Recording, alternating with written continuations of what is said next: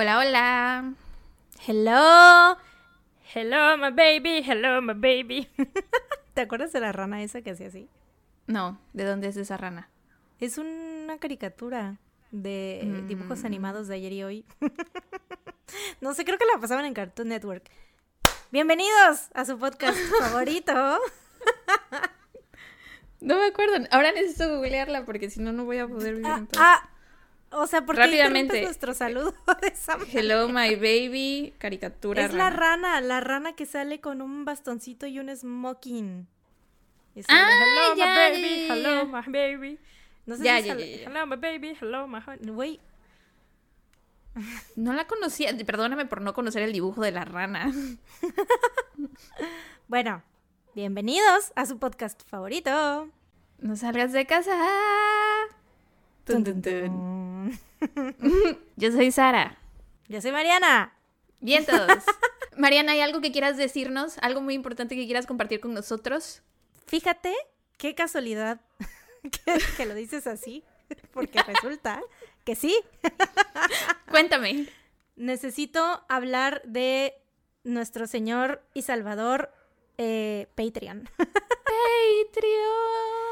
El Patreon. Oigan, sabemos que ustedes a lo mejor consideran que, mm, que no vale la pena pagar o que eh, está bien, ¿no? Which is fine, pero venimos a hablarles de los beneficios que tienen con Patreon, porque a veces no saben bien qué es lo que hay, qué es lo que tiene, cuáles son los diferentes niveles que reciben o qué, qué- qué- qué está pasando ahí. Y les vamos a decir. Comenzando por el primer nivel. Tenemos tres niveles en Patreon. El de un Ujú. dólar, que es el más barato de todos. Con ese, como ha dicho Mariana en el pasado, es como una propina, nada más. Nos dejan una propinita y a cambio de su propina, nosotras les mandamos un saludo aquí en el podcast en el mes en el que se unan. A veces nos ha pasado que nos saltamos algunos Patreons. Una disculpa, pero siempre los anotamos para saludarlos al siguiente mes, ¿ok? Y sabemos que en este mes nos saltamos a dos personas, ya las tenemos anotadas para el siguiente mes, ¿ok? Perdónennos, chicas. así es. Bueno, 20 pesitos, ¿no? Propinita. Sí, un el benito, siguiente un nivel benito. un Benito. El siguiente nivel eh, son 60 pesos. ¿Qué son 60 pesos? Bueno, o sea, les estamos hablando a las personas que tienen trabajo estable, obviamente, y que reciben una fuente de dinero, que tienen una entrada de dinero estable, ¿no? A las personas que obviamente no, pues, pues ustedes pueden omitir esta parte. Los entendemos, porque aparte con esta economía, pues todo está de la chingada, ¿no? Pero bueno, 60 Sí, pesos. Bajo el- ninguna, bajo ninguna circunstancia queremos que se sientan obligados a tener que Sí, darnos, sí. pero de todos modos, pues Pero les estamos, estamos promocionando diciendo, nuestro ¿no? Patreon. Ajá. Exacto, sí, tenemos derecho. Es nuestro podcast. Eh, segundo nivel, 60 pesos. ¿Qué obtienen por donarnos 60 pesos? Un episodio extra al mes con temática especial. Así es, si se han dado cuenta, siempre. Antes subíamos cuatro episodios al mes, más un extra en Patreon. Ahora, por cuestiones de tiempo, subimos tres episodios al mes y un extra, que sería el cuarto, que ustedes, si no son Patreons, no pueden escuchar. Es exclusivo para nuestros Patreons. Y ya vamos a tener casi 12 episodios exclusivos. Y la verdad es que de mis episodios favoritos, de los últimos que hemos grabado, están los dos últimos de Patreon: el de vampiros y el del. Salón de la Fama de Asesinos Seriales. Creo que nos quedaron bien chidos. Sí, aparte hay muchas, muchos este, episodios icónicos y momentos icónicos en, en los episodios de Patreon que yo creo que a, usted, a ustedes que nos escuchan les, les iban a gustar, así que yo creo que vale la pena. No sé, ¿no? Digo yo. Y el último nivel, el más chido, el más padre de todos, es nuestro nivel Premium VIP, que son nuestros Patreons. VIP nada más. Ah, bueno, nuestro nivel VIP, que son nuestros Patreons, que aparte de recibir el episodio extra todos los meses, tienen acceso a todos los episodios que ustedes escuchan un día antes. Y Ujú, o sea, o sea, ellos lo escuchan los los martes. martes. Ajá. Este, y aparte, eh, estamos grabando contenido todas las semanas como de preguntas y respuestas o discutiendo una película, una serie o platicando de la vida o de cosas de crímenes reales y lo subimos exclusivamente para ellos. Ajá, y aparte al unirse a cada nivel tienen acceso a todo el contenido que está desbloqueado para ese nivel, por decir, o sea, no solamente es como de que cada mes tienen que estar suscritos para este escuchar el episodio de, de ese mes y ya no solamente pueden escuchar ese episodio, no. Pueden escuchar todos los demás episodios extras que han, este, que, que, hemos subido y aparte también como los VIP que son los que son de 6 dólares, esos, este, mm, pues tienen acceso, aparte de todos los episodios extras, a todos los minis que hemos grabado y que vamos a grabar y así. A mí me gustan mucho los minis porque estamos como súper relajadas y es más como de echar el chisme. Entonces, si les gusta el chisme, amigos, uff, ser Patreon VIP es para ustedes. y muchas gracias a todos los que ya son nuestros Patreons o han sido nuestros Patreons en algún momento. Si por alguna razón tuvieron que dejar de ser Patreons, de todos modos les agradecemos mucho. Y hay un perro ladrando. Así es, porque sabemos que no es fácil este, en esta economía estar apoyando a, creadores de contenido. Entonces, sí, muchísimas gracias. Y yo hasta la fecha no lo puedo creer, güey. No puedo creer que tengamos. Vaya, cuando llegamos a los 10 Patreons fue como de, güey, ¿qué? ¿Qué pedo? Hay 10 personas donándonos, 10 personas que dijeron, güey, voy a dar de mi dinero. y ahora más de 100. Ahorita a la fecha tenemos 120, ¿no? Sí. 120 Patreons activos, entonces únanse a esta bella comunidad. Sí. Gracias, totales. Gracias, este es el fin del anuncio parroquial de Patreon.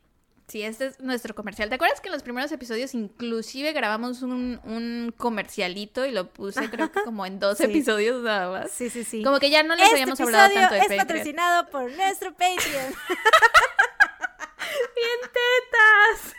Sí, me acuerdo, me acuerdo que fue como de hay que hacer un comercial para Patreon, güey. Porque era como de que estaba apenas, apenas lo acabábamos de Apenas lo habíamos hecho, sí, ay, qué chiquitas. Pero, bueno, sí, eh, si pueden apoyarnos en Patreon, se los agradeceremos muchísimo. Y si no, pues de todos modos, recuerden que nos pueden apoyar compartiendo este episodio en sus redes sociales, con algún amigo, calificándonos, si es que nos escuchan en Apple Podcast o así, eso nos ayuda un montón. Oigan, hablando de Patreon, el último episodio que tuvimos estuvo muy bueno, la verdad, es uno de los mejores que hemos hecho últimamente. Se trató sobre el Salón de la Fama de Asesinos Seriales, o sea, esto quiere decir que son obviamente asesinos seriales que han sido que son muy, muy, muy conocidos por alguna u otra razón. Yo cubrí el caso de Eileen Warnos y eh, Sara cubrió al pendejo de Rodney Alcala que es mejor conocido como el Dating Game Killer, y estuvimos hablando un poco de nuestro mejor amigo, el pendejo de Ted Bundy. No, no lo digas ni de broma. Sabía, de lo dije. Mucha aberración lo dije, como para. Sí, lo dije y enseguida que lo dije, dije, no, qué asco, güey. Sí, no, no, no. Ni de broma. bueno, el pendejo de Ted Bundy salió a la conversación y ese mismo día soñé con él, güey. ¿Puedes creer la puta pesadilla? ¿Te imaginas? ¡Qué asco! Pero, o, sea, estuvo como medio raro, porque haz de cuenta que soñé que el vato como que revivía, o sea, como que lo tenían encerrado en un edificio y como que estaba, lo habían como congelado, algo así, güey. La cosa es que lo revivían porque como que estaban haciendo experimentos con él y con otros pinches asesinos y así, y este, y de repente lo revivían y entonces el vato se escapaba del puto edificio, güey, por supuesto. Clásico. Por supuesto, se escapaba del puto edificio, güey, y entonces imagínate el puto ese en nuestros tiempos, güey. Obviamente la gente estaba atacada, yo encerraba, como dice Arjona, güey, cerré puertas y ventanas. Porque el mismísimo infierno pondrá una sucursal. No puedo, no puedo, no puedo creer que esté citando a Arjona. Bueno, la cosa es que soñé que ese pendejo, o sea, toda la gente obviamente estaba súper atacada, güey. Imagínate, Ted Bundy suelto en las putas calles, güey. Todo el mundo estaba súper atacado, nadie dormía, güey. Estábamos todos así de, güey, qué pedo. De repente una morra que se parecía mucho a la hija de, de, Liz, la esta Molly. Oye, pero espérate, ¿él se escapaba, lo tenían encerrado aquí en nuestro país? ¿O tú estabas en Estados Unidos? ¿O estaba en todas partes? I have no fucking idea. No existían las fronteras. No existen las fronteras, güey. Estamos hablando de que, aparte, güey, en mi sueño, el edificio este, o sea, yo estaba en el edificio este por alguna razón, estaba, er, era como que estaban encerrados porque era como un tipo museo, qué sé yo, güey. Eran las oficinas de Big Hit. eran como hologramas, güey. Entonces Ted Bundy era como, estaba como gris, ¿sabes? Así como, eh, eh, súper raro, güey. Pero bueno, X, la cosa es que una morra se lo encontraba, creo que en la calle, no sé si se lo encontraba en la calle o cómo la hacía, no sé. Es que no sé cómo la hacía, güey. La cosa es que lo regresaba al edificio ese y la morra lo asesinaba, güey. Lo acuchillaba así. Qué chido. Y, lo, lo, pasaban por la televisión porque era así como de que muchacha venga a todas las víctimas de Ted Bundy y acuchillándolo y no sé qué. Y yo así de, güey, qué bonito, qué final tan feliz. Pero fue como que entre pesadilla y final feliz, ¿sabes? Porque pesadilla, imagínate, pinches, estar en el mismo e, este espacio y tiempo que Ted Bundy, güey. Y saber que se escapó y que va a ir a andar violando y asesinando gente, güey. Qué puto horror.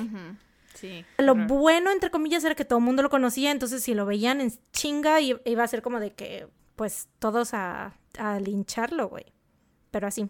¿Y qué hacía Zac Efron? ¿No sabes? ¿No, ¿No había aparición de Zac Efron en tu sueño? O sea, ¿se escondía o algo? Porque a lo mejor la gente lo podía confundir en la calle con Ted Bundy. En mi sueño, yo creo que en ese, en ese universo paralelo, güey...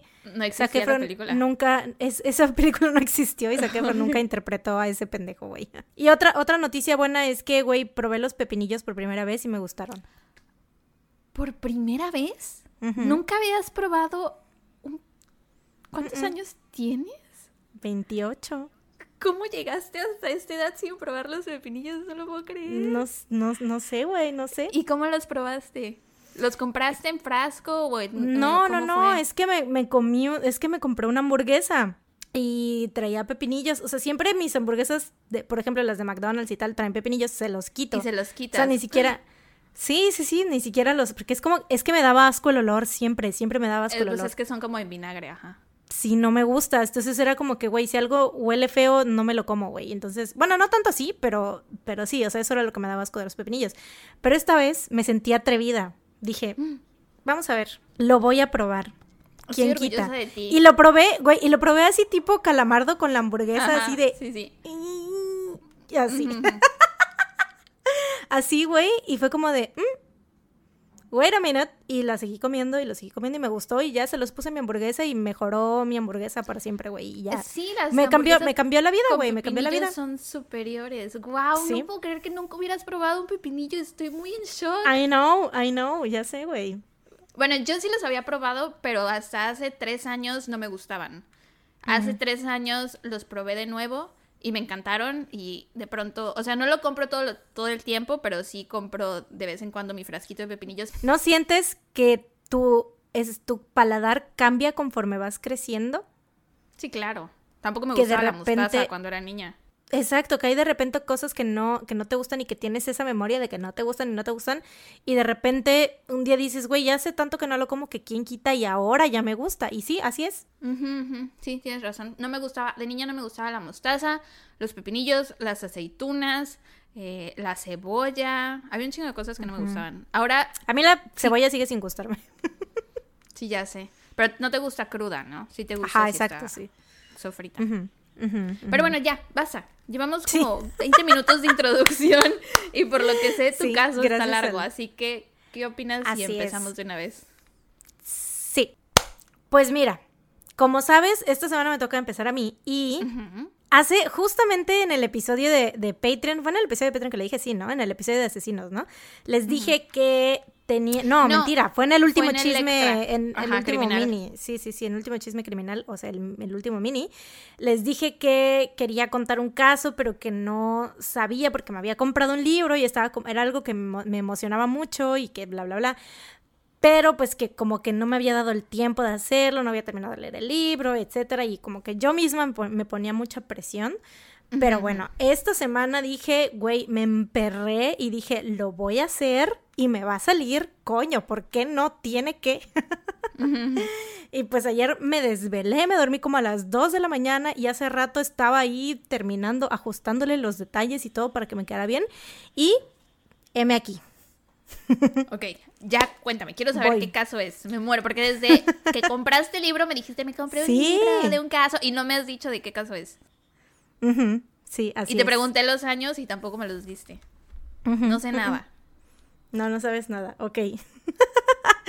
Ahí estoy feliz, güey. Me siento como que. eh, mira, independientemente que salga, como salga este caso, me siento feliz de haber logrado, o sea, de haber podido redactarlo, ¿sabes? Porque fue algo que me costó mucho trabajo tan siquiera empezar a hacer. Estoy segura que te quedó bien, no deberías de decir eso. No lo sé. Como sea que haya salido, estoy orgullosa de mí. De Yo también, pero estoy segura de todos modos que te quedó Bueno, ya, bien. ya, Creo que- que todos estamos orgullosos de ti. Ok. Te voy a contar sobre The Children of God. El culto. Tun, tun, tun. ¿No conoces, no sabes nada, así, nada, cero, nada sobre The Children of God? No, o sea, no me suena el nombre. Perfecto, mejor aún. ok. Este caso lo dividí en tres partes. No sé si decirles así de que parte uno, parte dos, parte tres. ¿Será que lo haga o no lo hago? Pues sí, Bueno. ¿por qué no? Lo dividí en tres partes. Aquí les va la primera parte. David Berg nació en el seno de una familia súper religiosa y no solo hablando de sus padres. Provenía de una larga línea de ancestros religiosos, varios de ellos reverendos y misioneros. Sus padres, Jalmer y Virginia, eran personas muy devotas, sobre todo Virginia, quien desde chica acompañaba a su padre, el reverendo John L. Brandt, líder del grupo llamado Los Discípulos de Cristo, en sus viajes de misionero por todo el país. La familia Brandt era parte de la iglesia metodista que terminaría evolucionando al cristianismo. Un año antes de que David naciera, el gato está maullando, perdónenme. Un año antes de que David naciera, Virginia sufrió, un terrible accidente, neta horrible, que le cambiaría la vida. Iba caminando por el hielo y se resbaló. se rompió la espalda y estuvo casi paralizada por cinco años. Hasta que de repente, un día de la nada, se levantó y milagrosamente estaba curada. Así tal cual de un día para otro. Virginia utilizó esa historia para abrirse paso como evangelizadora dentro de su comunidad cristiana, y los siguientes años la familia Berg se dedicó a viajar para esparcir el mensaje de Virginia como elegida de Cristo.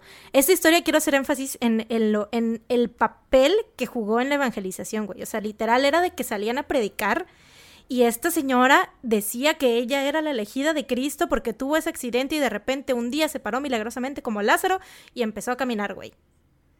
En serio. o sea, nada más, güey, em- para empezar, ni siquiera fue un, o sea, e- esto lo dije yo así como que un terrible accidente porque ella, ella sí lo decía. Así de que eso fue un, casi me muero a la verga. O sea, nada más se resbaló y se cayó, güey. y no... Eh, a, a mí me, llegan recuerdos de una persona que se tropezó y tuvo el peor día de su vida y es que mira cómo ¿Cómo te sufro. atreves? ¿Tú sabes de quién estoy hablando? ¿Te suena a No, alguien? no, Creo no que sé, no sé de hablamos de, eso aquí en el podcast. No sé de quién estás hablando. No sé, no sé.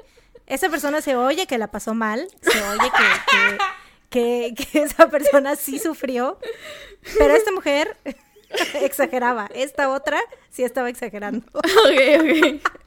En fin, ella, o sea, iba a evangelizar a todos y era como de que, te digo, su historia de que milagrosamente, aparte de que estuve a punto de la muerte, ah, porque aparte fue, estuvo como cinco años así, ¿no? Entonces esos cinco años estuvo así de que, mírenme cómo estoy, pero eh, sobreviví porque Dios quiso que yo sobreviviera, no sé qué. Y después cuando milagrosamente se levantó, pues se agarró de ahí, así de que soy la elegida de Dios, por eso estoy aquí de pie y no sé qué, ¿no? O sea, estuvo cinco años en cama, por así decirlo. Mm, Casi paralizada, ajá, por algo así, o sea, como que andaba en silla de ruedas, yo supongo.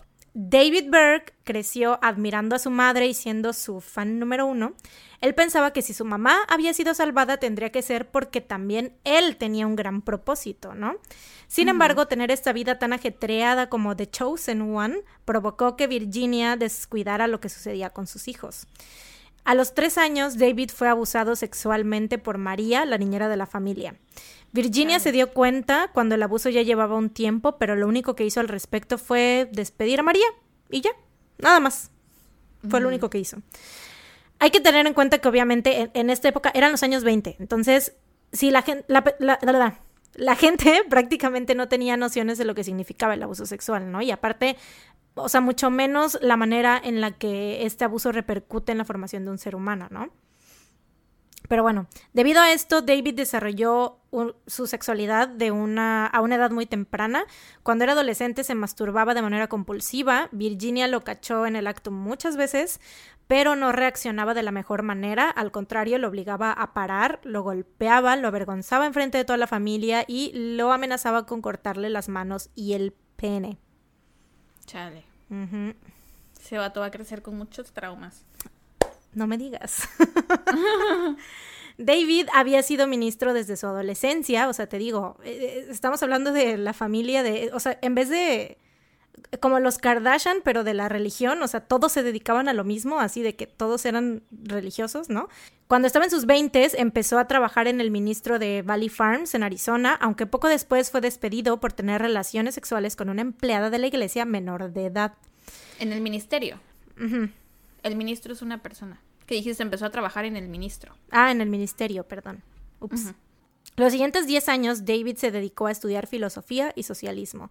O sea, como que se quiso revelar un poquito así de que salirse ya del pedo de la religiosidad y eh, se puso a estudiar el vato, ¿no? ¿Y qué estudió? Socialismo. Cómo dominar a las masas. Eh, empezó a viajar por Oregon, Washington y California buscando un nuevo hogar espiritual, o sea, un nido para su culto. en Los Ángeles conoció a Jane Miller, se casaron y tuvieron cuatro hijos.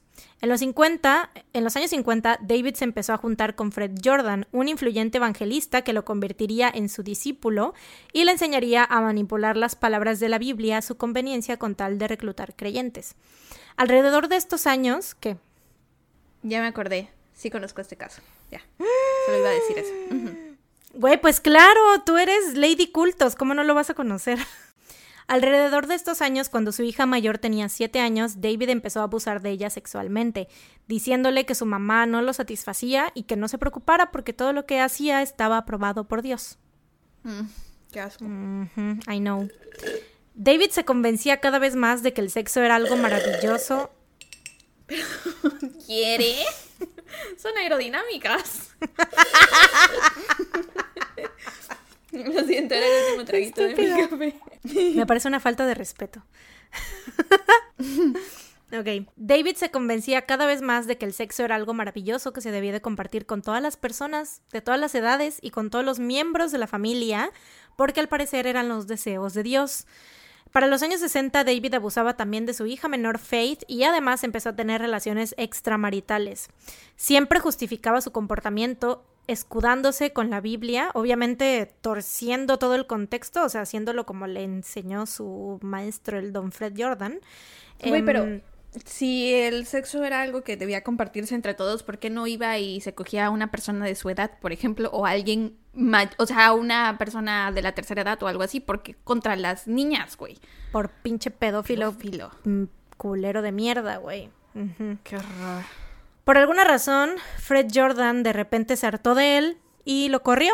Así que David se regresó con su mamá, Virginia, quien para ese entonces tenía un café que también servía como ministerio a las orillas del mar californiano. Ahí David empezó a atraer a los jóvenes con sus particulares filosofías, ya que no se parecían en nada a las de las iglesias normales. Obviamente, güey, el vato viene a decir, en, justo en los sesentas, güey, en medio de una revolución sexual y espiritual, hippies por todos lados, güey. Obviamente el vato se aprovechó de eso. Y aparte en California, güey. Entonces es como de... Obvio se aprovechó de todo esto para hacer así como de la religión del amor libre y de que todos cojan con todos, ¿sabes? Em, lo cual está bien, pero... Bueno, no está bien, o bueno, no sé. O sea, no sé si está bien o no, pero cada quien, pero güey, con consentimiento, obviamente, y no abusando de menores. Siempre y cuando no te lleven a eso con mentiras, pues. Sí, sí, que sí. no te manipulen y te Claro, claro, y no abusando. haciendo este. Sí, no abusando de menores, güey, qué pedo. Em, en marzo del 68, Virginia Berg muere y con este suceso a David le termina de explotar la tacha. Empieza a pedirle a la gente que se rebele en contra de todo aquel que no acepte el poder de Dios en su corazón. Y que obviamente, o sea, no es de que no acepten el poder de Dios, sino de que como ellos quieran, ¿no? Eh, inicia varias revueltas en Huntington Beach. Fue en estos tiempos que los seguidores de David se autonombraron The Children of God. El mensaje se esparció rápido por todo el país y David Berg se convirtió en líder de la que sería una de las sectas más prolíficas en la historia de Estados Unidos. Cerca de 1970, David conoció a Karen Serby, quien compartía todas sus filosofías, y para este entonces la fantasía de culto ya estaba en su máxima potencia, así que se cambiaron los nombres a Moses y Maria. Que tú sabes, güey, cuando una persona, líder de culto, se cambia el nombre es porque ya, ya, ya, güey, ya abrazó la fantasía de culto al máximo. O sea, ya es como de que esto ya no es una religión, es un culto total. Eh, David adopta a los hijos de Karen, Ricky y Cristina. Que bueno, adoptó entre comillas, fue más bien como que ellos se juntaron y, y este, Karen tenía relaciones extramaritales también, porque te digo, eran, pensaban igual. Entonces, este, esta, esta señora empieza, o sea, ella se embaraza por otros lados y pues el tipo este David adopta a esos hijos como si fueran suyos. Tenían una relación abierta, ¿no? Pues, Eran como poli a lo mejor. Eso es lo más sencillo que se puede decir, pero en realidad es que eran dos personas muy enfermas, güey, porque ambos abusaron sexualmente de estos dos niños durante todos los años que vivieron con ellos, güey. Mm. En 1972, David se alejó de la vida pública y empezó a escribir para dirigirse al culto. Escribía cartas llamadas Moses Letters o Mo Letters, donde básicamente les decía qué hacer y cuáles eran las reglas del culto. Moses es Moisés, por cierto, para quienes ah, no sepan. Moisés. no lo dijimos nunca. Moses, Moisés. Bueno, el personaje de la Biblia.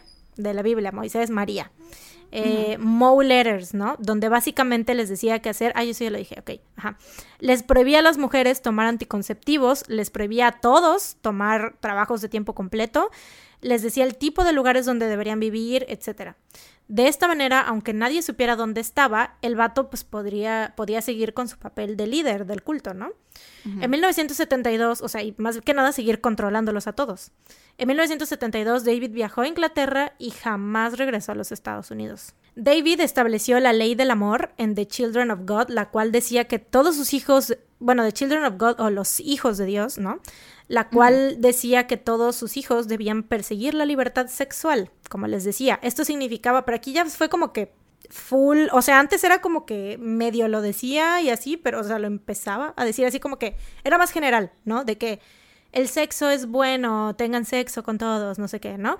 Pero en esta parte ya fue así como de que la desnudez, la masturbación y compartir el sexo deberían ser parte del estado natural de los miembros del culto. También se empezó a animar a todas las mujeres a, a reclutar mediante actividades sexuales, a lo que David llamó flirty, flirty fishing, o sea, como pesca coqueteando, como que pescando, pescando, coqueteando. Ahora, pasamos a la segunda parte. ¿Qué tal, ¿Qué tal mi cambio de voz? Ahora, pasamos a la segunda parte. En el verano de 1968, Arlene Dunetz, una mujer judía que vivía en el Bronx de Nueva York, decidió dejar su vida de casada y su trabajo de oficinista y con nada más que una mochila y unos cuantos dólares en su bolsillo, se dirigió a la carretera a pedir aventón. Su destino, It's the city I live in, the city of angels. Lonely Los Ángeles. John Bottom, un californiano a la deriva, manejaba su mini autobús Volkswagen por el Boulevard de Santa Mónica cuando se encontró a una hermosa chica hippie levantando su pulgar. Esta chica era Arlene Dunetz. John y Arlene se enamoraron muy rápido ya que compartían las mismas creencias y filosofías. O sea, eran hippies los dos. los próximos años se la pasarían viajando de comuna en comuna por toda la costa oeste. En 1970, Arlene dio a luz a su primer hijo mientras la pareja se encontraba en Madras, Oregon. Influenciados por el río de la novela Siddhartha de Hermann Hesse, llamaron a su hijo River. Los años siguientes, la pareja continuó con su estilo de vida nómada y en 1972 llegaron a Crockett, Texas, donde descubrieron a los Children of God. A partir de ese momento, los Bottom se olvidaron de sus previas creencias y juraron devoción al culto y a su líder Moses. Junto con otros 30 creyentes, se dirigieron hacia Colorado Springs en un autobús escolar convertido en hippie móvil, o sea, güey, full cliché hippie de película, güey un hippie móvil de autobús escolar. Formaron una comuna en un terreno abandonado y se dedicaron a reclutar creyentes. Después de algunos meses, los Bottom regresaron a La Tonta, Texas para un entrenamiento de liderazgo y Arlene dio a luz a su segunda hija, Rain. Como miembros, güey, puros nombres súper super hippies, güey. o sea, río, lluvia. Em, Como miembros activos de The Children of God, fueron enviados a países latinoamericanos para seguir proclamando y esparcir sus creencias. Estuvieron en México y en Puerto Rico, donde tuvieron otro hijo. Después siguieron su camino hacia el sur hasta llegar a Caracas, Venezuela. Por su devoción al culto, John Bottom fue nombrado arzobispo de Venezuela y el Caribe. Formaron una colonia y vivieron en un terreno donado por uno de sus nuevos reclutados. Los niños fueron criados bajo las reglas y creencias de The Children of God. Mientras tanto, River y Rain mostraron interés por la música y pronto se volvieron populares en la ciudad como los niños rubios que cantan. Oh. es que aparte me lo imagino porque, o sea, obviamente súper gringos, eran gringos, ¿no? Eran, todos eran gringos. Bueno, de apariencia, pues, ¿no? O sea, se veían muy gringos. Y me imagino que la gente en Caracas así, ah, sí, los niños rubios que cantan. Mm. ya sé. En su repertorio se encontraban más que nada canciones de evangelización y ganaban algo de dinero al presentarse en lugares como hospitales, cárceles y en la calle. Un día en 1976, después del nacimiento de su cuarta hija, la familia recibió una carta de su alabado líder. En esta carta por primera vez se establecía como política de reclutamiento el flirty fishing, o sea, la reclutación mediante relaciones sexuales. Como líderes de su comuna, John y Arlene estaban obligados a seguir estas direcciones, pero Arlene no estuvo de acuerdo con esta nueva etapa del culto y los Bottom decidieron dejarlo. Al embarazarse de nuevo y por haber renunciado a sus actividades como líderes, los Bottom se vieron en la necesidad de regresar a Estados Unidos. Un amigo suyo los ayudó consiguiéndoles lugar en un banco de cargamento. Ahí los niños tuvieron una experiencia que les cambiaría la vida, sobre todo a River. Era muy normal para los miembros del barco ir pescando y cenar a sus presas, pero cuando los niños Bottom vieron cómo el anzuelo atravesaba los peces, se pusieron súper mal. River no podía parar de llorar y en ese momento de su vida decidió que jamás haría algo que lastimaría a un animal y a sus ocho años decidió que dejaría de comer animales. Go vegan, baby, go vegan. I know. Al llegar a Estados Unidos, John Bottom decidió cambiar el apellido de la familia, ya que sentía que habían tocado fondo. O sea, ya ven que en inglés tocar fondo es hit bottom, y entonces su apellido era Bottom, y pues no quería como que seguir asociándose con eso. Eh, y su apellido no debía seguir siendo el mismo si querían recuperarse y levantarse de las cenizas. Así que, inspirado en el ave de fuego de la mitología griega, decide que el nuevo apellido de su familia sería Phoenix. Y sí, les estoy hablando de River Phoenix y su hermano Joaquín Phoenix. Tun tun tun. Tun tun tun. Tun tun tun tun tun tun tun tun tun tun. ¿Cómo te quedaste? Tun tun tun tun tun. Un caso dentro del caso. Casoception. Inception de casos. Tun, tun, tun. Ajá. Mientras John trataba de mantener a su familia, la principal motivación de todos era el talento de los niños rubios que cantan, o sea, River y su hermana, y la ilusión de que algún día alcanzarían el estrellato. River y Rain se la pasaban en concursos de talento, pero snatching all the trophies, o sea, real sí er, eran primer lugar en todos lados, siempre eran como que, pues, güey, eran los niños rubios que cantan, eran muy talentosos. Eh, en una de esas llamaron la atención de un reportero quien escribió un artículo sobre la familia Phoenix, artículo que terminó en manos del departamento de casting de Paramount Pictures, quienes mandaron una carta a los Phoenix diciendo que si alguna vez estaban en California fueran a visitarlos. Los Phoenix vieron esta carta como su mayor oportunidad hacia el estrellato, así que empacaron sus maletas y se fueron a California. Allí, Arlene empezó a trabajar como secretaria de Joel Thurm, director de casting de la NBC, y consiguió el contacto de una representante de talentos, Iris Burton, quien trabajaba con niños y había representado a Kirsten Dunst, Drew Barrymore y a las gemelas Olsen, entre otros. Dije literal los que conocía. Eh, Iris era muy selectiva, pero no pudo ignorar el talento nato y carisma de River.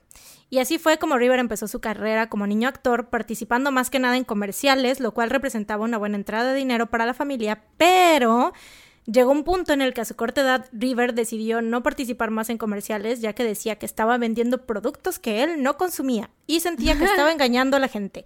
O sea, por este entonces ya se debieron de dar cuenta que River es era un pinche pan de Dios y un ángel enviado del cielo. Aplausos. El dios vegano. Después de renunciar a los comerciales, River participó en varios programas de televisión y en 1985 consiguió su primer papel en la pantalla grande con la película de ciencia ficción Explorers junto a Ethan Hawke. Pero su máximo breakthrough vendría en 1987 con la clásica Stand By Me. No sé si la has visto. Me encanta, me encanta esa película, güey. Me encanta. Ahí lo conocí. Ah, es muy bonita, se la recomiendo mucho. Eh, después de este blockbuster, River continuaría su carrera como actor de manera exitosa, actuando al lado de Harrison Ford en The Mosquito Coast en 1986 y como un joven Indiana Jones en 1989, año en el que también recibió una nominación al Oscar por su actuación en la película Running on Empty. Entrando a los noventas, River continuó haciendo, continuó haciendo papeles memorables, protagonizando My Own Private Idaho, no, My Own Private Private Private Private Private, Idaho junto a Keanu Reeves en 1991, en cuya grabación conoció y se hizo mejor amigo de Flea, bajista de los Red Hot Chili Peppers. Una de mis bandas favoritas de todos los tiempos, por cierto. El 26 de octubre de 1993, River Phoenix llegó a Los Ángeles para tomarse un break de la estresante grabación de la película Silent Tongue y de paso atender un par de citas con su agente y otros representantes para la grabación de otra película llamada Dark Blood. El 30 de octubre, Flea invitó a River al bar de su compa, mi amor Johnny Depp, de Viper Room, para que se echaran un toquín juntos, ¿no? Porque pues River tocaba la guitarra, Flea tocaba el bajo, entonces era como que, vente, vamos a echarnos un toquín y así, ¿no? El Viper Room era conocido como el bar donde andaban todos los rockeros y artistas del momento. En un día normal te podías topar con los clientes frecuentes tipo Jared Leto, Jennifer Aniston, Angelina Jolie, Leonardo DiCaprio o Drew Barrymore. Jared Leto, que es otro líder de culto, por cierto. Por cierto, conectando los puntos. A las 7 pm, River y su novia Samantha Matis se reunieron en el hotel con sus hermanos Joaquín y Rain, de 19 y 20 años respectivamente. River quería quedarse en el hotel, pues los últimos días había estado trabajando mucho y durmiendo poco, pero sus hermanos querían salir y como hermano mayor sintió la obligación de acompañarlos. A las diez y media se fueron a una fiesta en una mansión donde casualmente andaba un joven llamado Leonardo DiCaprio, de 19 años, a quien admiraba mucho River y quería conocerlo, pero cuando quiso acercarse a él, los Phoenix ya se habían ido. A las doce y media, River llegó al Viper Room con su guitarra en mano, buscó a sus amigos Flea y John Frusciante de los Red Hot Chili Peppers. Flea le dijo que desafortunadamente no iba a poder presentarse con ellos porque había muchos músicos en la lista, así que River fue a sentarse en una mesa con sus amigos y hermanos. River no se sentía muy bien porque los últimos días había estado combinando Valium y marihuana para eh, aguantar los desvelos. Sobre lo que ocurrió después hay un par de versiones, pero todas tienen el mismo terrible final. Alguien en quien River confiaba, se cree que fue John Frusciante, y aquí hay como que mucha, este, mucha polémica al respecto. Hay gente, hay mucha gente que odia a John Frusciante por muchas razones, porque ese güey es en mi opinión, es el mejor guitarrista que ha tenido los Red Hot Chili Peppers porque han tenido varios. Pero el vato era muy conflictivo, güey. O sea, se separó de los Red Hot Chili Peppers mucho tiempo porque tenía muchos pedos con ellos, güey, porque era una persona muy nefasta, güey, tenía muchos pedos con las drogas y en general todos los que lo, los que lo conocían sabían que era una persona nefasta, güey, ¿no? Em, pero era súper talentoso, güey. Bueno, es porque todavía sigue vivo.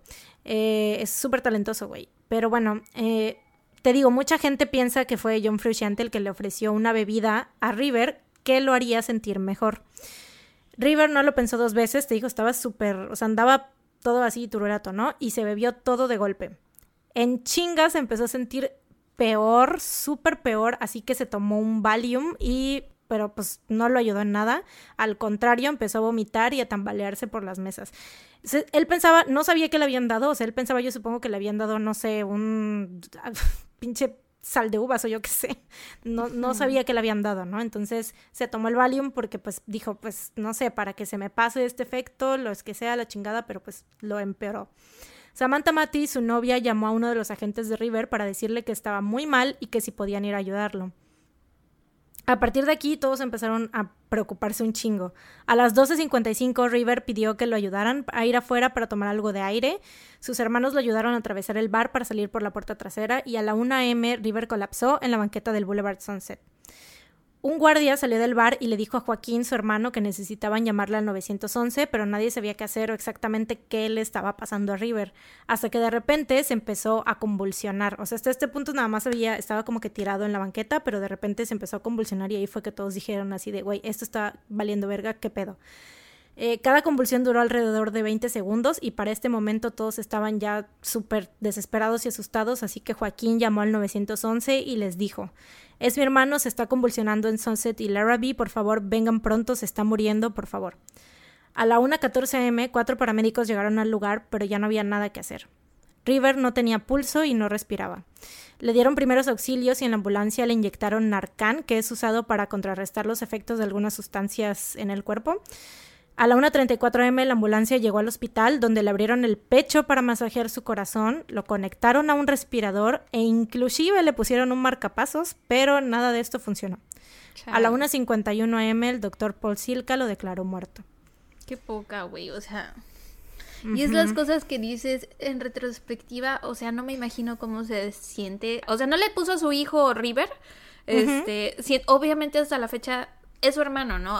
Aunque hubiera sido otra situación, una situación distinta a la forma en que murió, creo que de todos modos siempre tendría muy presente a su hermano, pero todo lo que pasó, o sea, el saber que a lo mejor si hubiera actuado antes, si hubiera pedido la ambulancia, ay, no podría yo vivir con la culpa, güey. Ya sé, güey, que, estuvo ahí, tenía, y que tenía 19 años, güey.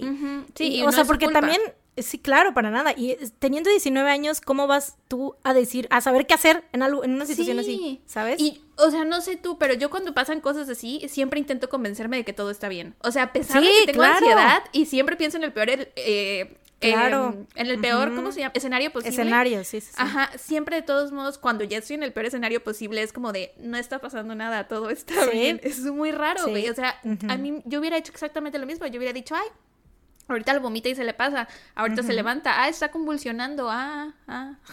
y no hubiera hecho nada yo tampoco, güey, seguramente. Ay, pobre Joaquín. Ya sé, güey. I know. Sí.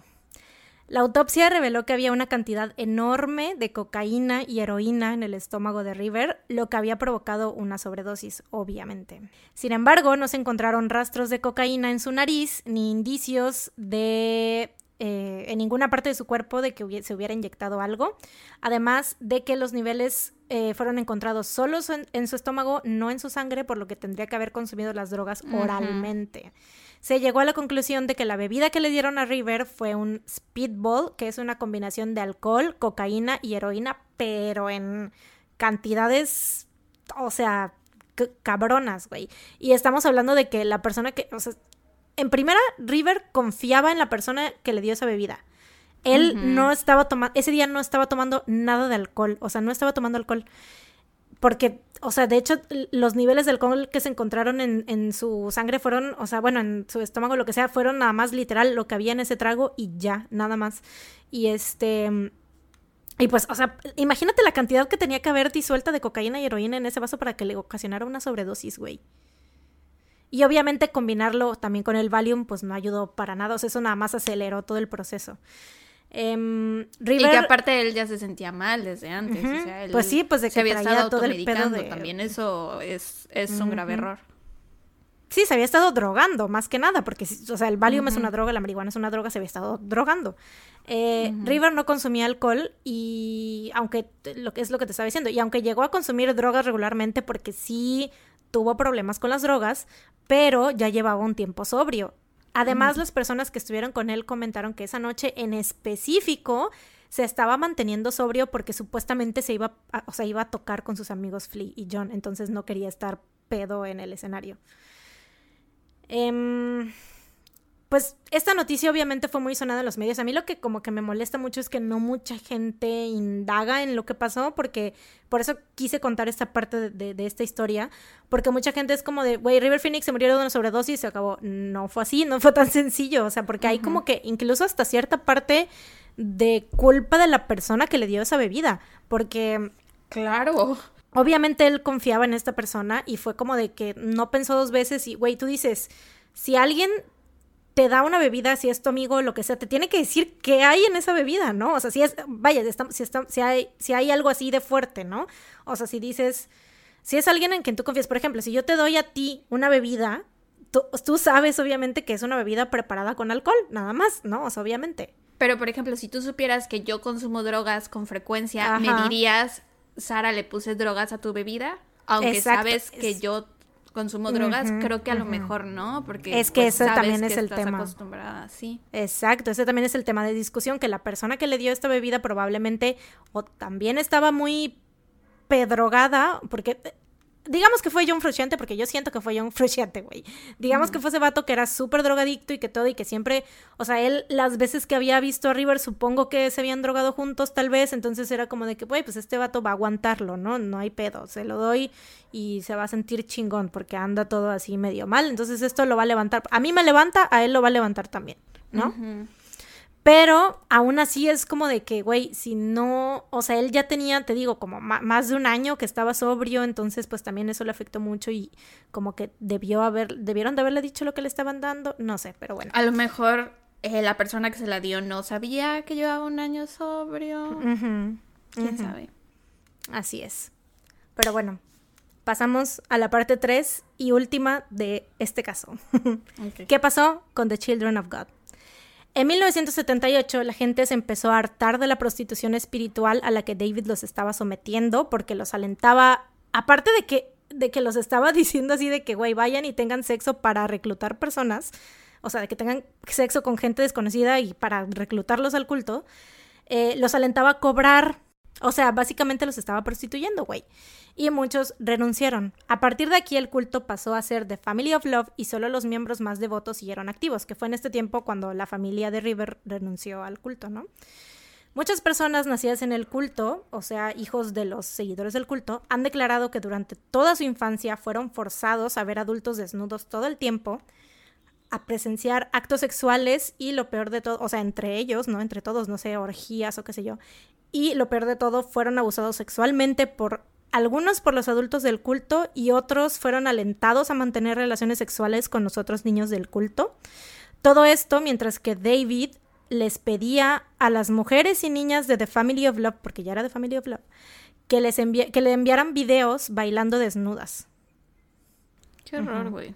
Aparte, sé. mandar videos en aquel entonces era más complicado. que- O sea, Sí, literal tenías que tener una cámara, tenías que tener cinta, tenías que mandarla en serio. O sea, es era un proceso, güey.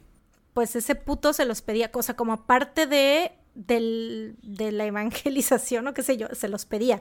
Así como de que quiero verlas bailando desnudas a todas. Ah, y la gente pues lo hacía, güey. Ahora, ¿se acuerdan que les hablé sobre los hijos adoptivos de David Berg? O sea, los hijos naturales de Karen... ¿Cómo se llamaba? Karen... No me acuerdo cómo se llamaba, cómo se apellida. Karen Servi. Sí, me acuerdo.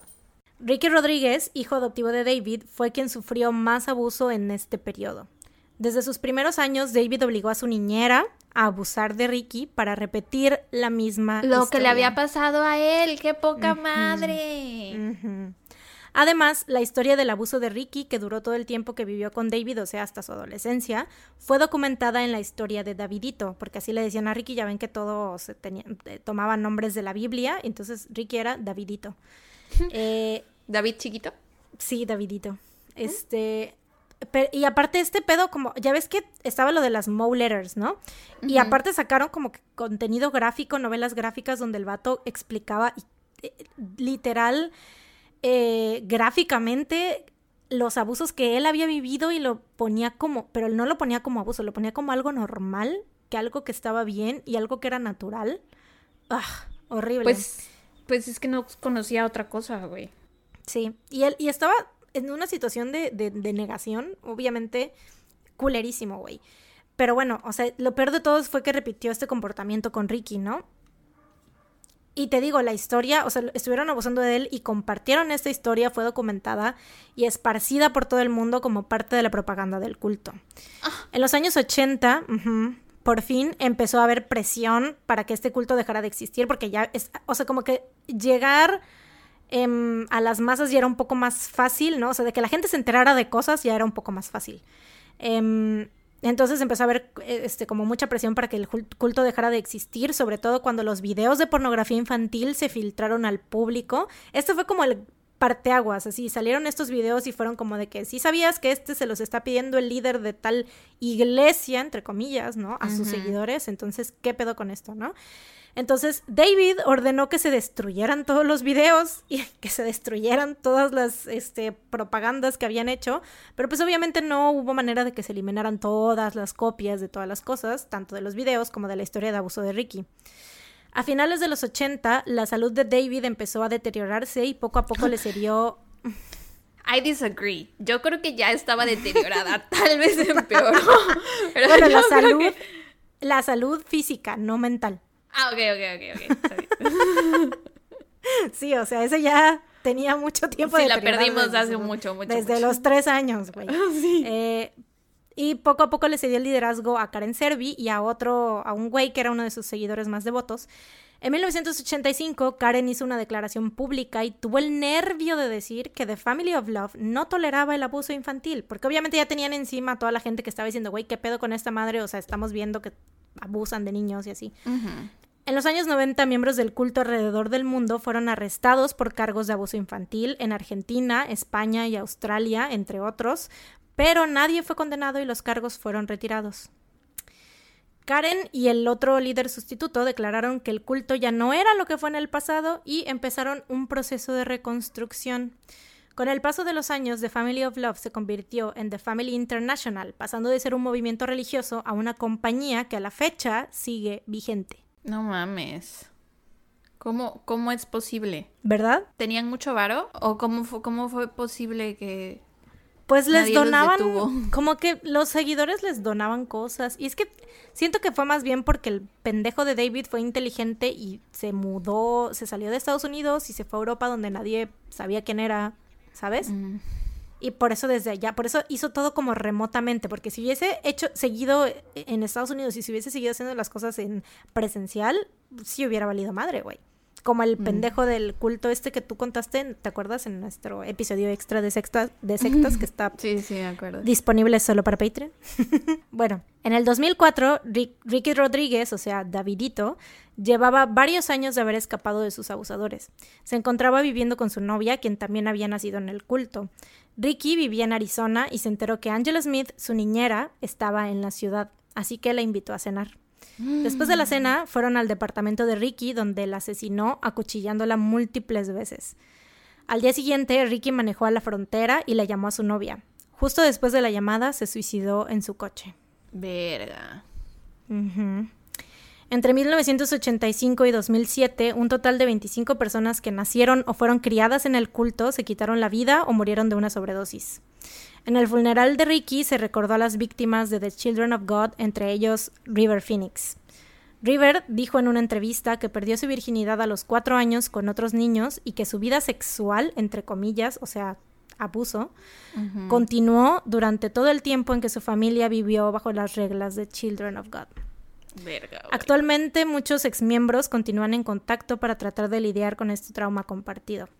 David Berg murió en Portugal en 1994 en circunstancias desconocidas, pero lo más probable es que haya sido por complicaciones de salud debido a su alcoholismo. Y nadie pagó por todos los abusos a menores infringidos durante todos esos años. Qué poca madre. Por cierto, la mamá de David jamás se accidentó. ¿Te acuerdas que te dije que ese era el centro de la religión y esto fue lo que también David siguió proclamando? Y este fue el milagro por el cual todos siguieron con la religión, pues resulta que esto nunca pasó. ¿Cómo sabes? Los familiares, pues los familiares salieron a decir que esto jamás había pasado. Chale. O sea, era un invento de la señora. Y esa es la historia de The Children of God. Y Güey, qué poca madre los papás de los Phoenix, o sea, la familia Bottom, los, el señor y señora Bottom, que decidieron salirse del chingado culto cuando a ella le tocaba entonces empezar a prostituirse, pero no cuando a sus hijos les tocaba participar, a sus hijos de 4, 3, 2 años participar en actos sexuales, güey, qué poca madre. Es que, ¿sabes qué? Estaba... Mm, ellos no han hablado mucho del tema, pues y según ellos o sea, estos han sido, sí, obviamente, han sido muy como selectivos con las cosas que dicen al respecto y así, pero, o sea, por ejemplo, Joaquín, como era de los más chiquitos, güey, o sea, ahí los que tenían como que, este, razón, como que sí medio razonaban lo que les estaba pasando eran River y Rain, pero Joaquín mm, tenía como tres años, güey. Creo que cuando ellos se fueron de allá fue que él estaba bien, estaba súper chiquitito, no se acuerda de nada, güey. Entonces, pues él ahorita no tiene manera de decir así de que sí, sí hubo abuso o no, no hubo abuso, porque pues él no sabe qué pedo. Pero, eh, pero River, pues sí, o sea, aparte, más que nada yo siento que era que se juntaban a todos, eso, eso de, a lo mejor ellos no lo veían como abuso, de que... Eh, andaban desnudos y andaban cogiendo por todas partes y los niños los veían, pero en cierta parte pues obviamente eso es algo que sí les afecta, obviamente, a todos, ¿no? Entonces, eh, pues sí, aparte ellos igual y decían, no, no estamos abusando ni nosotros ni otros adultos sexualmente de los niños, pero era como de que los dejaban eh, que experimentaran o que los alentaban, te digo, a que, a que entre ellos, entre niños, porque River eso fue lo que dijo, que él perdió la virginidad con otros pues niños. Exacto. Entonces, pues eso, y eso la verdad es que es obviamente es un es abuso. Por eso digo que qué poca madre de la mujer, de la bueno, y del papá también, que cuando a ella le tocaba hacer algo, era ah, ya me voy, pero dejemos que mi hijo. No, y aparte de que les tocaba, porque así como de es que yo, no, es que no, no, no, no, prostituta no soy. Güey, ay, qué horror. Pobrecito. Muy raro y muy, muy bizarro y muy feo y muy trágico aparte porque te digo que quise como incluir mucho esta parte de, de, los últimos momentos de River porque fue muchísima gente, la gran mayoría es como que dicen, güey, se murió de una sobredosis y ya, pero tampoco fue tan sencillo. E igual uno dice, güey, todo esto, o sea, este pedo, su muerte fue como, güey, efecto mariposa, güey, efecto, todo es efecto y sin eh, igual y si sus papás no hubieran caído en este culto, River seguiría vivo, güey. A lo mejor ni siquiera hubiéramos conocido nunca el nombre de River Phoenix. Seguramente ni siquiera se hubiera llamado River. ¿Quién sabe? Porque sus papás hippies eran, antes de Children of God, eran ya... Hippies. De hecho, cuando River nació, no, sí, ya había nacido cuando, cuando, creo que cuando se unieron a Children of God ya había nacido River, me parece. Bueno, pero aparte, independientemente de la familia de él, qué poca madre que nadie pagó por nada de esto, güey. Qué poca madre. O sea, ahorita es fácil que me vaya yo contra la familia de él porque me hablaste de esos, de esas dos personas en específico, como un caso muy específico, pero qué poca madre que nadie pagó por nada, qué poca. Sí, o sea, sobre todo el pendejo de David Berg, güey. Y aparte tenía una cara de asqueroso, güey. Horrible, horrible, horrible persona. Em, y bueno, mis fuentes fueron, agárrate porque esto está igual de largo que el caso. mis fuentes fueron el episodio de Children of God, parte 1 y 2 del podcast Cults los artículos Children of God Called Was Hell on Earth de Stephen Brocklehurst para BBC News, The Children of God de Gabrielle Bruni para Esquire, The Untold Story of Lost Star River Phoenix de Hadley Freeman para The Guardian, The Curious Death of River Phoenix de Jessica Dunn para Medium, los documentales The Love Prophet and the Children of God de Anchor, Cult Killer, The Real Stories. Ese se los recomiendo muchísimo porque es la historia de Ricky Rodríguez y él tiene, haz de cuenta, grabó antes de, de, su suicidio, grabó un video diciendo todos los abusos y, todo el odio que él le tenía a su abuelo, porque aparte sí le, le, decían que le dijera abuelo a David, y sale su hermana, que ella también fue abusada, y sale ella diciendo, pues obviamente, porque ella es, es este, creo que se dedica, creo que es bailarina exótica, pero ha tenido obviamente problemas de drogadicción horribles y hay como que muchísimos, la novia de Ricky sale también y sale diciendo igual su historia y todos salen diciendo la historia de, de, sus abusos y todo. Está muy, muy bueno y, y es, realmente dices, güey, la manera en la que les arruinaron la vida a todas estas, a todas estas personas, güey, neta, no mames. Em, y aparte sus papás, güey, sus propios papás. Ah, qué horror, qué horrible. Em, ese documental en Real Stories, River Phoenix, The Final 24 y el episodio sobre River del programa Autopsy, The Last Hours of. Todos estos documentales están en YouTube. Eh, aparte también el reporte de la autopsia de River que está en autopsyfiles.org. Y por último, el libro Last Night at the Viper Room, River Phoenix and the Hollywood He Left Behind. Oh. De Gavin Edwards. Este está muy chido y también se los recomiendo mucho porque si tienen interés en conocer así la vida de River Phoenix de principio a fin, la vida de los papás de River Phoenix, el contexto en el que estaba Hollywood en el momento en el que River fue actor, toda, todos y cada uno de los aspectos de su corta carrera y de su corta vida y cómo él, pues, o sea, era activista, era vegano, en tiempos en los que nadie era vegano, güey. y activista en los tiempos que nadie era activista, o sea, era neta una persona muy, muy, muy buena de corazón, güey. Eso, es, eso es como lo que, con lo que yo me quedo de todo este caso, como que aprender sobre la vida de River Phoenix es lo mejor. Y ya, eso es todo. Bien, bravo. I'm proud of you, man. You impossible English, man. Rap Monster, I'm proud of you. lo hiciste muy bien. Te dije que lo ibas a hacer muy bien. gracias. Aparte, ¿sabes qué? Parte por la cual lo quise contar fue porque dije, güey, esto es algo que sé que Sara va a disfrutar. O sea, aparte de que obviamente me fascinaba la historia y porque River Phoenix lo amo, güey, y Viper Room, conexiones con Johnny Depp, güey, los Red Hot Chili Peppers, o sea, todo era como que súper guau para mí. Pero aparte dije, güey, esto es algo de que aparte yo voy a disfrutar haciéndolo. Sara va a disfrutar escuchándolo porque son cultos. Y aparte River Phoenix, güey, el dios vegano, o sea. Sí, sí, sí. The best of... Win, se escucha mi silla. Deja de moverte. Te echaste un pedo, no es que estoy intentando acomodarme.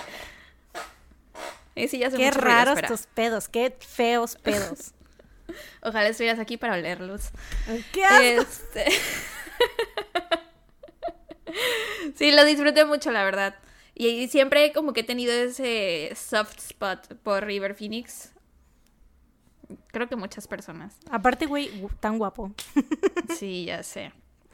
Que de hecho hay muchas personas que creen que si River no hubiera muerto, Leonardo DiCaprio no hubiera tenido, ajá. no hubiera tenido la carrera que tiene hoy. Sí, que la tendría River en vez de Leonardo. Güey, y de hecho creo que Leonardo también es vegano. De, o bueno, no sé si sea vegano, pero es este eh, ah, sí. mucho por causas sí, no, ambientales y ha invertido en, en Impossible Burger y así. Sí es vegano. En cuando fue, cuando grabó este la película que hizo con Iñárritu, no me acuerdo cómo se, cómo se llama, la de El Revenant. Ajá, cuando grabó The Revenant, eh, güey, básicamente le dieron el Oscar porque el vato era vegano y se comió un pedazo de carne cruda, güey. O sea, ¿te imaginas lo difícil que mm. para él como vegano fue comer un pedazo de carne cruda? Actuando. Mm, como vegana tengo problemas con eso. I know. Pero no, no nos adentremos en el tema. Em, La cuestión es que Leonardo DiCaprio amaba a River Phoenix también. güey, de hecho, ¿ves lo que puse de que la fiesta en la que estuvieron y así? Siempre Leonardo dice... Sí, Leonardo dice así de que, verga, me lo hubiera acercado desde el primer momento en el que lo vi porque pues esa fue su última noche, güey. Qué triste. Y él dice que él, él no sería, él no, él no existiría, o sea, él no tendría la carrera que tiene de no ser por River porque lo inspiró en muchos sentidos y así. Ah. Igual Joaquín, güey, obviamente, ¿no? Sí. Pues su hijo le puso River. Sí, Joaquín es vegano por River, o sea, todo lo que Joaquín, todas las ideologías que él tiene y todo, y la pasión por el arte que tiene y todo, todo, todo, es gracias a su hermano. Pero bueno. Bueno, eh, ok, yo te voy a contar sobre el asesinato de Jennifer Doherty. Se escribe Dougherty, pero tengo entendido que se pronuncia Doherty. ¿Ok? Este.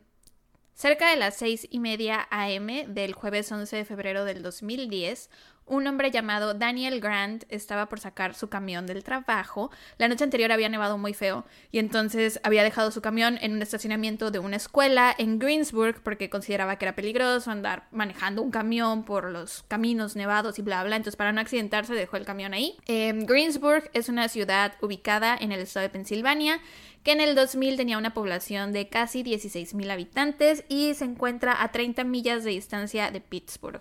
Esta vez no convertí millas a kilómetros, así que imagínense cuántos kilómetros son. ¿Quién sabe? Nunca lo sabremos. No, no, no queremos saber cuántos kilómetros, queremos saber cuántas marianas de distancia. Por eso no lo convertí, porque dije, no, es que lo tengo que pasar a kilómetros y después a, marianas, y me iba a confundir mucho, güey. Entonces desistí. Dije, no, no, no. Esta misión no será para mí el día de hoy. Si no vienen en Marianas, ¿para qué se molestan en ponerlo, güey? Bye. Why try? Sí. bueno, Daniel descubre un bote de basura muy grande que alguien había escondido y atorado bajo su camión. Intenta sacar el bote jalándolo, pero pesaba mucho. Mientras, o sea, cuando está haciendo esto, la tapa del bote se cae. Y es entonces que Daniel percibe un horrible olor proveniente de un cuerpo sin vida que estaba dentro del bote. De inmediato llama al 911, llega la policía y empiezan a trabajar la escena. El cuerpo que estaba dentro del bote era de una mujer, la mitad de su cuerpo estaba cubierta con bolsas de plástico, tenía una extensión de luces de Navidad enredadas en el cuello y en las muñecas, pero la, extensión no tenía los foquitos, pero se veía que era una extensión de luces de Navidad. Los tobillos los tenía amarrados con una tira de guirnaldas azules eh, con blanco y junto a su cuerpo también se encontraron unos jeans. El cuerpo de la víctima tenía 24 puñaladas, la mayoría en el pecho y en el cuello. Tenía aparte otras heridas en sus muñecas. Se determinó que la causa de muerte había sido la pérdida de sangre, pero aparte de eso, claramente había sido ahorcada con las luces de Navidad. La cara de la víctima estaba cubierta en esmalte para uñas y le habían cortado el cabello muy cerquita al cráneo, o sea, súper, súper cortitito. Bueno, al cuero cabelludo más bien, al cráneo, ¿te imaginas? Esmalte de uñas, toda la cara. No toda la cara, pero tenía como que le mm. pintorrajearon. Mm, o sea, más de que. Eso te iba a preguntar, si le vaciaron el bote o más bien la pintarrajearon con las. No, estaba pintada. Ya, ya. Tenía un chingo de heridas más en el cuerpo, moretones, contusiones y abrasiones. Cuando se le hizo la autopsia, descubrieron que la víctima estaba viva y consciente cuando recibió las 24 puñaladas y que se desangró poco a poco en cuestión de minutos. Esto salió en las noticias y así fue como rápidamente pudieron identificar a la mujer como Jennifer Doherty.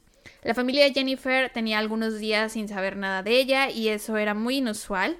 Entonces cuando vieron la noticia en la tele, como que inmediatamente se pusieron en contacto con la policía. Jennifer Doherty nació el 8 de noviembre de 1979 y aunque nunca fue diagnosticada con algo específico, su familia y quienes la conocían sabían que tenía una discapacidad mental. Eh, bueno, discapacidad intelectual. De niña tuvo que ir a clases especiales y cuando creció tuvo muchas dificultades desenvolviéndose en la sociedad porque confiaba en todo mundo y se le dificultaba distinguir cuando la gente bromeaba o era grosera con ella, como que no sabía leer las señales sociales, por así decirlo, como el resto del mundo. Em, tenía 30 años al momento de su muerte y una edad mental de 14 años. Vivía con su mamá y su padrastro en una casa que estaba a 20 minutos de distancia en coche del lugar en donde fue encontrado su cuerpo. Y de hecho estaba a punto de mudarse ella solita a su propio departamento. Se suponía que se iba a mudar a la semana siguiente, eh, había encontrado un DEPA que estaba a 15 minutos de distancia de la casa de su mamá, pero para poder obtener ese DEPA, pues ella no tenía mucho dinero, entonces necesitaba ayuda del gobierno y lo que hizo fue irse a vivir 60 días en, en un albergue en Greensburg para así poder calificar para la ayuda económica del gobierno. Y aunque la mamá de Jennifer no estaba encantada con la idea de que su hija se fuera a vivir por su cuenta, de todos modos la ayudó a comprar cosas para su nuevo DEPA, escoger platos, muebles y bla, bla, bla medios de comunicación la entrevistaron después de todo esto y ella dijo que, o sea, le preguntaron qué sentía ella al respecto de que su hija se fuera a vivir sola y ella dijo que Jennifer ya tenía 30 años y que en algún momento la tenía que dejar ir, o sea, a pesar de que tenía su discapacidad intelectual, ella sabía que pues la tenía que dejar volar. El lunes 8 de febrero del 2010 fue la última vez que su familia la vio con vida ese día su padrastro la llevó hasta la parada del autobús en Mount Pleasant para que allí ella tomara el autobús a Greensburg. Jennifer le había dicho a su familia que iba a ir a visitar a unos amigos y que aparte tenía una cita médica al día siguiente. Su papá dice que el fin de semana anterior Jennifer estuvo todo el rato pegada al celular hablando con unos amigos que se llamaban Ricky y Angela. Y después de esto fue que les pidió permiso de pasar la noche en casa de una amiga llamada Peggy. Su familia le dijo que sí, que no había problema, pero se empezaron a preocupar cuando Jennifer les dejó de responder el celular. Y cuando le llamaban, el mensaje del buzón de voz había cambiado. En lugar de decir, estás llamando al número de Jennifer, fulanita de tal, deja tu mensaje, ahora decía, estás llamando al número de Melvin y Amber, deja tu mensaje. Todo esto fue lo que llevó a la rápida identificación del cuerpo encontrado en la escuela, así fue como su familia enseguida supo que era Jennifer, o sea, porque ya tenían como esta sospecha de que algo raro estaba pasando. Eh, los sospechosos del asesinato fueron encontrados casi de inmediato. Un testigo se acercó a las autoridades en la escena del crimen diciendo que la noche anterior había visto a dos hombres arrastrando el bote de basura hacia la escuela. La descripción que da de estos dos hombres corresponde a dos individuos que la policía ya tenía en mente y que vivían no muy lejos de la escuela, vivían solo a cuatro minutos de distancia y se llamaban Ricky Smearns y Melvin Knight. Y de hecho la policía había ido al departamento de estos hombres dos días antes, porque los vecinos los llamaron como a las seis de la tarde eh, para reportar que había una pelea entre Ricky, Melvin y otro hombre llamado Robert Cathcart, que vivía con ellos en ese departamento, pero él estaba en proceso de mudanza ya para salirse de ahí. Entonces la policía atiende esta llamada, pero no entraron al departamento, todo lo solucionaron afuera. El casero de los departamentos también fue a verlos ese día, pero no reportó haber visto nada inusual, y uno de los vecinos más adelante reportó haber escuchado gritos de mujer provenientes del departamento de Ricky y Melvin horas antes de que el cuerpo de Jennifer fuera encontrado. En realidad muchos vecinos escucharon los ruidos y los gritos, o sea, lo dijeron después, eh, pero ninguno reportó nada porque dijeron que era normal escuchar ruidos, o sea, gritos, que era un departamento como muy problemático, ¿no? Eh, pero pues que obviamente se sentían muy arrepentidos una vez que supieron lo que pasó. Después del testimonio del testigo, la policía se dirigió al departamento de Ricky y Melvin para interrogarlos, pero no había nadie. Más tarde ese día Melvin fue localizado mientras hacía unos mandados con su novia y unos amigos. Entonces, Melvin Knight tiene 20 años la novia, o sea, te los voy a presentar. Son seis personas de las que vamos a estar hablando, aparte de Jennifer Doherty. Diría mucho gusto, pero... No, no, no, cero gusto, guacala. Eh, Melvin Knight tiene 20 años. Tiene una novia que se llama Amber Meidinger, que también tiene 20 años. Los amigos son Robert Masters, de 36 años, y su prometida Peggy Miller. ¿Ok? Son dos Roberts. Hay un Robert bueno y un Robert malo. Robert Masters es el Robert malo. Los cuatro fueron interrogados y enseguida empezaron a culparse los unos a los otros, confirmando que todos habían estado involucrados en el asesinato de Jennifer y que también, o sea, también dieron el nombre de dos personas más. Una es Ricky Smearns, del que te hablé hace rato, y su novia, que se llama Angela Marinucci. Ricky tiene, bueno, tenía 23 en ese momento y la novia tenía 17. Em, y es por eso que este caso se conoce como The Greensburg Six. También se le conoce así a este caso, o sea, los seis de Greensburg, porque eran seis los que participaron y vivían en Greensburg. Em, y bueno, esta Ángela y este Ricky son los Ángela y Ricky de los que te hablé hace rato, con los que Jennifer había estado mensajeándose. Eh, y Peggy es la Peggy con la que em, con la que se iba a quedar a dormir, que le había pedido permiso a su familia. Este caso es tipo similar al de Kellyanne Bates y al de Sylvia Likens. Entonces, prepárense. Sí, me, estoy imaginando ya que es como igual Junko Furuta. Más, se me hace más como Junko Furuta porque fueron más personas, ¿no? O sea, todas em, contra una. Ay, que güey, ya me, ya me, desde ahorita ya me está comiendo el coraje por dentro, güey. Sí, entonces prepárense. En el ático del departamento la policía encontró una barra de metal cubierta en sangre, un cuchillo de carne y una bolsa de plástico que tenía el cabello de Jennifer adentro. También encontraron su ropa que había sido usada para limpiar su propia sangre, la usaron como trapeador o toalla. Eh, los focos de las luces de Navidad se encontraron en la sala del departamento. También se recuperaron muchos esmaltes de uñas, un difusor de aceites esenciales, un toallero, la manguera de una aspiradora, detergente para ropa, un desarmador, unos palos muy largos, eh, botellas de medicamento vacías que pertenecían a Amber Meidinger y a Peggy Miller. Em, y bueno, todas estas son cosas que más adelante vamos a saber en qué, para qué las usaron. Se encontró también sangre por todo el baño junto con una nota suicida de Jennifer. Entonces, comencemos con Robert Cathcart, que es el tipo que se estaba peleando con Ricky y Melvin, el que vivía con ellos, pero que se iba a mudar. Él no tuvo nada que ver en esto, él es el Robert bueno. Hay dos Roberts en esta historia, uno es parte de los Greensburg Six y el otro no. Él conoció a Jennifer como siete meses antes en un programa de ayuda de salud mental para personas con problemas de adicción a las drogas y alcohol. Se hicieron amigos y fue a través de este Robert que Jennifer conoció a Ricky Smearns. Siento, en toda esta historia le voy a decir el apellido de distintas formas porque a veces se me olvida y lo digo Smearns, otras los voy a decir Smirnes, otras voy a decir Smearns, entonces sepan que estoy hablando de la misma persona. Señor Smearns. Le voy a decir Ricky, ya mejor. Ricky se fue a vivir al departamento de Robert, aunque se suponía que él estaba casado, o sea, Ricky estaba casado, tenía una esposa y dos hijos, pero pues se fue de la casa y empezó a vivir con Robert y a salir con una morrita de 17 años, que es Angela Marinucci, que fue la de los mensajes. Y ella es la que presenta a Peggy y a Robert Masters con Robert Cathcart. Robert Cathcart es el bueno. Eh, el Robert bueno dejó que el Robert malo se quedara en el departamento junto con su novia a cambio de hacer tareas del hogar. O sea, no les estaba cobrando renta, pero pues ellos, no sé, lavaban los platos o tendían las camas o qué sé yo, lavaban el baño, no sé. O sea que en el departamento ya vivían Robert bueno, Ricky, Ángela, Robert malo y Peggy. Y con el tiempo Robert bueno se dio cuenta que había cometido un grave error en dejarlos vivir con él porque eran unos gorrones. Entonces se termina saliendo de su departamento, o sea, de su propio depa, se muda y se va. Según Robert Bueno, Jennifer no era amiga de Ricky. Pero ¿qué tan malos roomies tienen que ser para que te salgas tú de tu propio departamento? Que digas, güey, prefiero dejar este lugar a seguir viviendo con estos culeros, güey.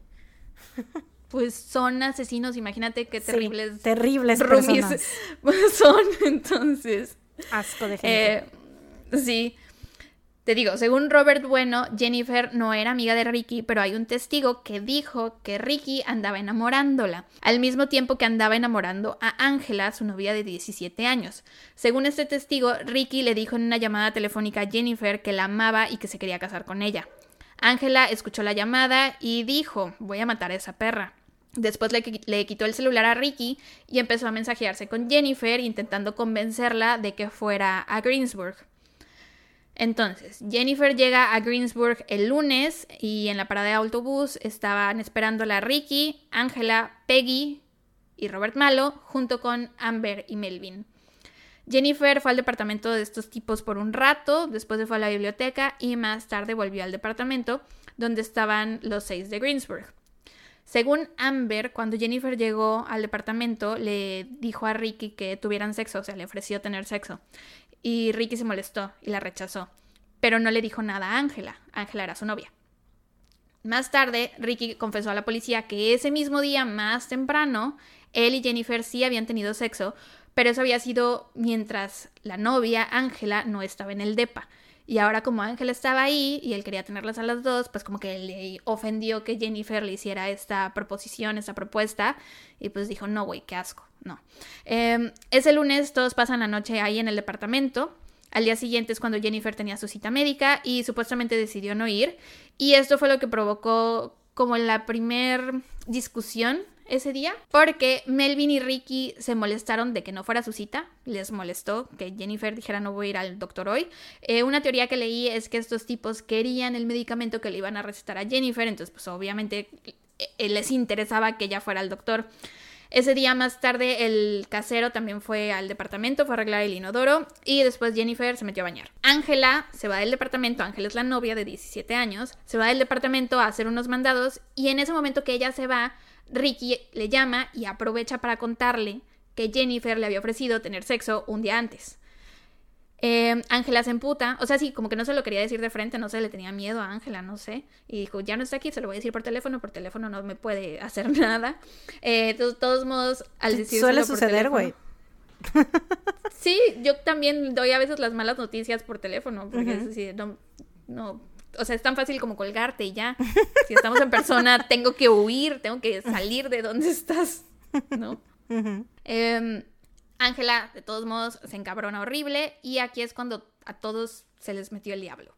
Em, de pronto a Amber, Melvin, Peggy, Robert Malo y Ricky se les ocurrió que sería divertido eh, hacerle como una broma a Jennifer entonces le revisan la bolsa mientras ella se estaba bañando, eh, le sacan el dinero, traía 8 dólares en efectivo, una tarjeta de acceso, una tarjeta de regalo y su celular.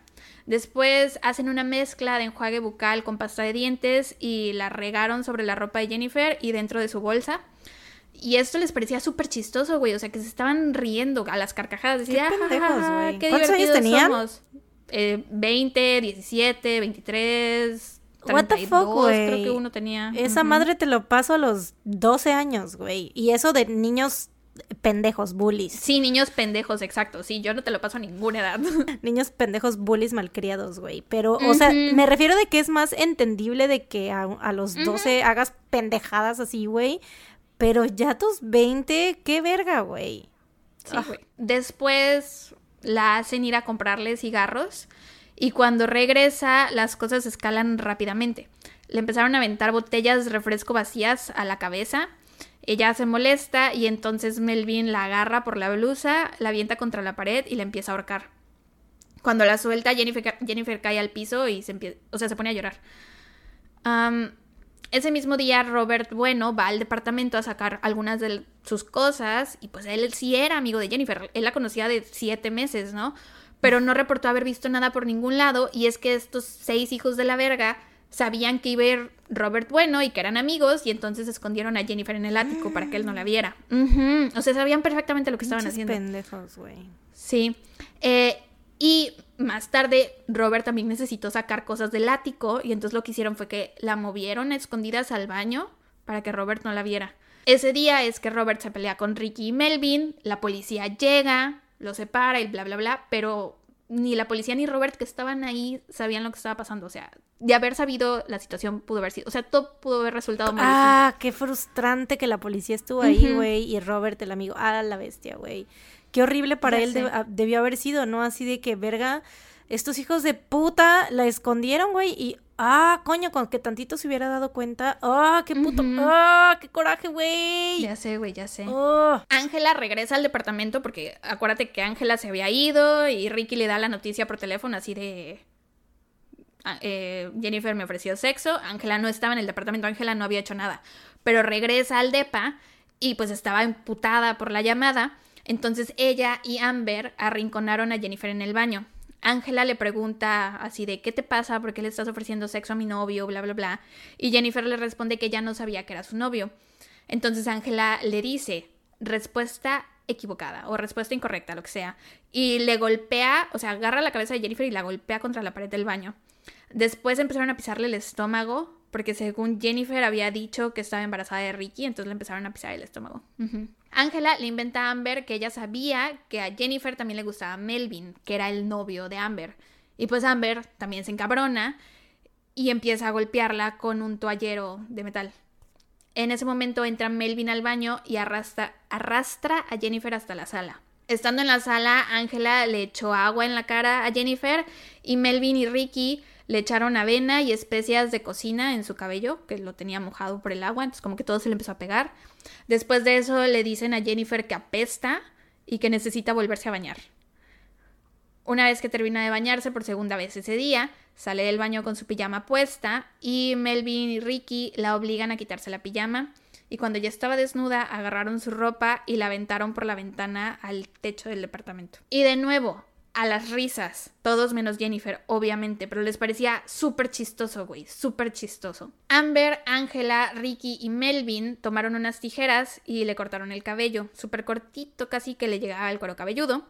Después la obligaron a barrer y a limpiar su propio cabello y las especias y la avena que le habían tirado encima, que pues, se había regado por toda la sala. Después le metieron una calceta dentro de la boca y Melvin se la llevó a una de las habitaciones donde la violó eh, Amber, que era la novia de Melvin, que por cierto estaba esperando un bebé de él, o sea, estaba embarazada de su hijo, era la única de, en esta casa que estaba embarazada, em, lo vio todo y dijo que vio cómo la tenía en el piso y cómo le estaba violando y lo único que hizo fue cerrar la puerta de la habitación para que Melvin no se diera cuenta que ella lo había visto violar a Jennifer. What the fuck is going on, güey? Sí. ¿Qué está pasando con esta puta locura colectiva? Güey. ¿En qué momento? Todo, o sea, siento como si se hubieran tomado el ponche de la película de Clímax donde todos están drogados y haciendo pendejadas, güey, así. Sí, escaló súper rápido porque no hubo realmente un detonante, güey. o sea, cuando, o sea... cuando Ricky le cuenta a Ángela, la enojada era Ángela y Ángela ni siquiera estaba en el departamento, güey. A los que estaban en el departamento se les metió primero el diablo y después ya fue a que Ángela y dijo, ah, bueno, si a todos se les metió el diablo, pues yo también, ¿no? Mm, ¿Qué pedo, güey? Eh, después de la violación, Angela, Ricky, Melvin y Amber salen del departamento a hacer unos mandados porque tenían que recoger un medicamento y dejan a Jennifer al cuidado de Peggy y de Robert Malo. Jennifer intenta escapar, pero la detienen y entonces Peggy le llama a Ricky para contarle lo que había pasado y los cuatro se apresuran a regresar al departamento porque Peggy y Robert Malo no habían hecho nada, ¿no? no habían o sea, lo habían visto pero no habían participado. Entonces cuando los dejan cuidando a, a Jennifer, perdón, Ricky como que los amenaza y les dice así de que si se les escapa, güey, o sea, it's over for you, ¿sabes? Entonces, por eso le avisaron a Ricky que Jennifer estaba intentando escapar. Cuando llegaron, la agarraron a golpes a, Jennifer y después la obligaron a tomar el medicamento que habían ido a buscar, que era ketiapine que es un antipsicótico atípico utilizado en el tratamiento de la esquizofrenia y de los episodios maníacos y depresivos severos del trastorno bipolar, y en pequeñas dosis puede ser usado como sedante. Una vez que la drogaron, la dejaron en la sala y todos se fueron a dormir. A la mañana siguiente, Ricky, Angela y Melvin salen a hacer un mandado y dejan a Jennifer al cuidado de Peggy, Robert Malo y Amber. Y una vez más, Ricky los deja bajo amenaza, así que si se les escapa, les voy a echar la culpa de que todo lo que pasó con Jennifer lo hicieron ustedes y bla bla. En esta ocasión, Jennifer no intentó escapar, pero cuando los tres regresaron al departamento, Angela de todos modos tenía ganas de castigar a Jennifer. Y lo único, la única razón que encontró para castigarla fue que Jennifer se había tomado un refresco que había en el refri. Em, la forma en la que la castigó fue tirándola al piso y la agarró a puñetazos. Jennifer intentó defenderse y le pegó a Ángela en el estómago. Y entonces Ángela se levantó y corrió a los brazos de Ricky y le dijo, Jennifer mató a mi bebé. La tipa no estaba embarazada, güey. No estaba embarazada. La única persona embarazada en esa casa era Amber. No había nadie más embarazado. Y entonces... y entonces Ricky va con Jennifer y le dice, ¿por qué debería dejarte vivir si tú intentaste matar a mi bebé?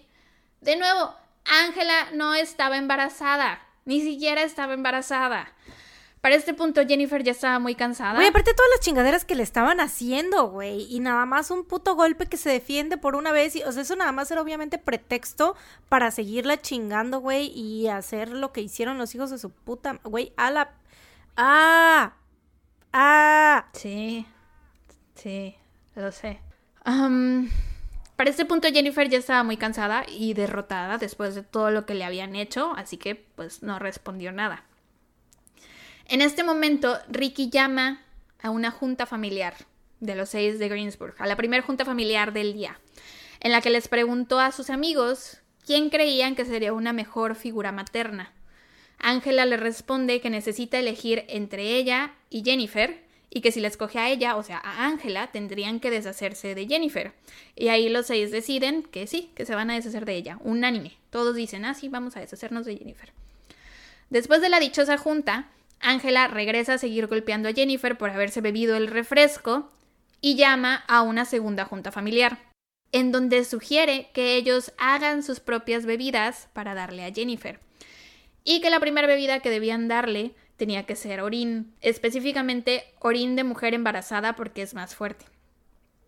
De nuevo, Amber es la única persona embarazada en esa casa, pero es Ángela la que orina en el vaso y después obliga a Jennifer a beberse su orín mientras la golpeaba en la cabeza con el toallero. sí. Una vez que Jennifer termina de beber el orín, le prepararon otra bebida que contenía heces de amber, perejil, ajo, especias y más orín de Ángela. Y de nuevo le obligaron a beberse esto mientras la golpeaban en la cabeza con el toallero. Qué puto asco, güey. Ah, ya no quiero, ya no quiero, ya no quiero. Después le hacen otra bebida con cloro, detergente para ropa, agua, cenizas de cigarro y unos antidepresivos. Y de nuevo le obligaron a beberse esto mientras la golpeaban en la cabeza con el toallero. Jennifer ya no podía pasarse las bebidas, o sea, su cuerpo conforme las tragaba las vomitaba enseguida. Em, quién sabe cuántas bebidas más le hicieron, pero sé que en otras también usaron perfume de hombre, jabón y aceites esenciales. Después le amarraron las muñecas con las luces de Navidad y Ángela estaba muy decepcionada porque al momento de conectar las luces no prendieron y ella quería que Jennifer se viera como un árbol de Navidad. Así que le quitaron todos los foquitos a las luces y usaron el cable para amarrarle también los tobillos. Después sacaron las guirnaldas y también se las pusieron en los tobillos.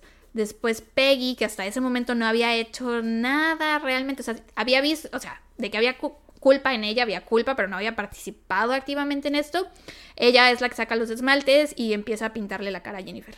Al poco rato se llama la tercera junta familiar. Esta era para decidir si matar a Jennifer o no. Todos votaron que sí. Aquí es cuando Ricky decide que Jennifer debería escribir una nota suicida, porque pues así nadie iba a sospechar de ellos, ¿no? La carta dice, no he sido muy feliz por algún tiempo y también siento que todos estarían mejor sin mí en la tierra. Siempre amaré a mamá y a padrastro. Siempre amaré al resto de mi familia también. Mis sobrinos y sobrinas deberían tener una mejor tía que yo. Ya terminé con la vida. Esto se lo dictó Ricky a Jennifer y cuando ella terminó de escribir la carta, la arrastraron al baño. Ricky le da a Melvin un cuchillo de carne que agarró de la cocina y le dijo, tú sabes qué hacer. Jennifer seguía amarrada de muñecas y tobillos, la obligaron a ponerse de rodillas, apagaron la luz del baño, Melvin y Amber eran los únicos que estaban con ella, cerraron la puerta, le metieron algo en la boca y Melvin le preguntó, ¿estás lista para morir? Y después le empezó a apuñalar múltiples veces en el pecho y en el cuello. Más adelante, durante su confesión, Melvin dijo que había apuñalado a Jennifer más o menos como tres veces en el pecho, una en el costado y una en la garganta, cuando en realidad la apuñaló 24 veces, güey. O sea, ¿cómo, en qué momento crees que algo que hiciste 24 veces lo hiciste solo 5? ¿Qué pedo? Em, pero Jennifer no se moría y Melvin entró en pánico porque Jennifer estaba tirada en el piso llorando y eh, sale del baño, Melvin sale del baño y les dice a los demás lo que estaba pasando. Entonces Ricky llega y le corta las muñecas a Jennifer, como para que se desangrara más rápido. Y después entre él y Melvin toman las luces que habían usado para amarrarle los tobillos y las usan para ahorcarla. Cada uno la jaló de un lado. A la mierda, güey. Sí. Mm. En su confesión, Ricky intentó echarle la culpa a Melvin, dijo que él lo había drogado y que lo había obligado a ver el asesinato de Jennifer y que él estaba muy enamorado de Jennifer y que jamás le haría daño. Una vez que Jennifer muere, se llama a una cuarta y última junta familiar. Esto era para decidir qué iban a hacer con el cuerpo, porque se dieron cuenta que su plan de hacer que todo esto pareciera un suicidio, pues no iba a funcionar, güey. ¿Quién se suicida dándose 24 puñaladas? O sea, a lo mejor ha pasado en la historia de la vida, pero a mí no me suena. Aparte de asesinos pendejos, güey. O sea, todo esto para que. O sea, ¿cómo? Ay, no, güey. Todo está mal, todo está mal aquí. Sí, todo está muy mal. Todo está muy mal. Eh, ajá. Para ver qué iban a hacer con su cuerpo, porque pues el suicidio ya no era una buena opción. Robert Malo sugiere dejar su cuerpo en unas vías del tren. Ángela sugiere Sugiere quemar su cuerpo frente a una iglesia, güey. Bitch, what? O sea, aparte. ¿Eh? Sí, güey.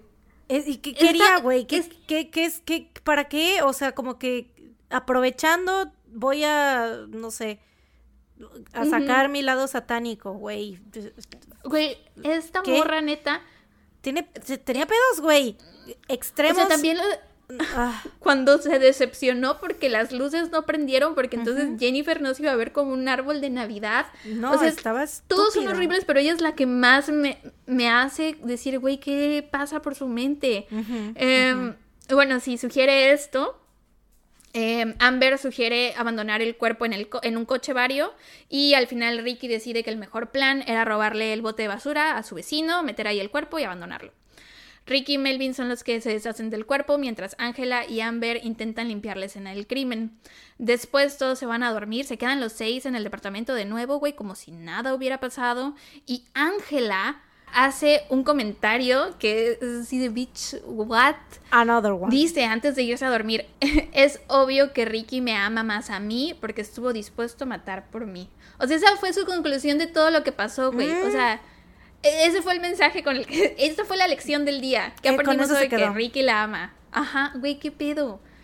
ah. sí. Qué persona tan. Sí. No hay palabras. Es, en serio. No hay palabras bitch, para su... what? Sí. Es la definición de. Buscas bitch what en el diccionario y te sale una foto de esa pendeja. Sí, güey, porque neta, muchos signos de interrogación.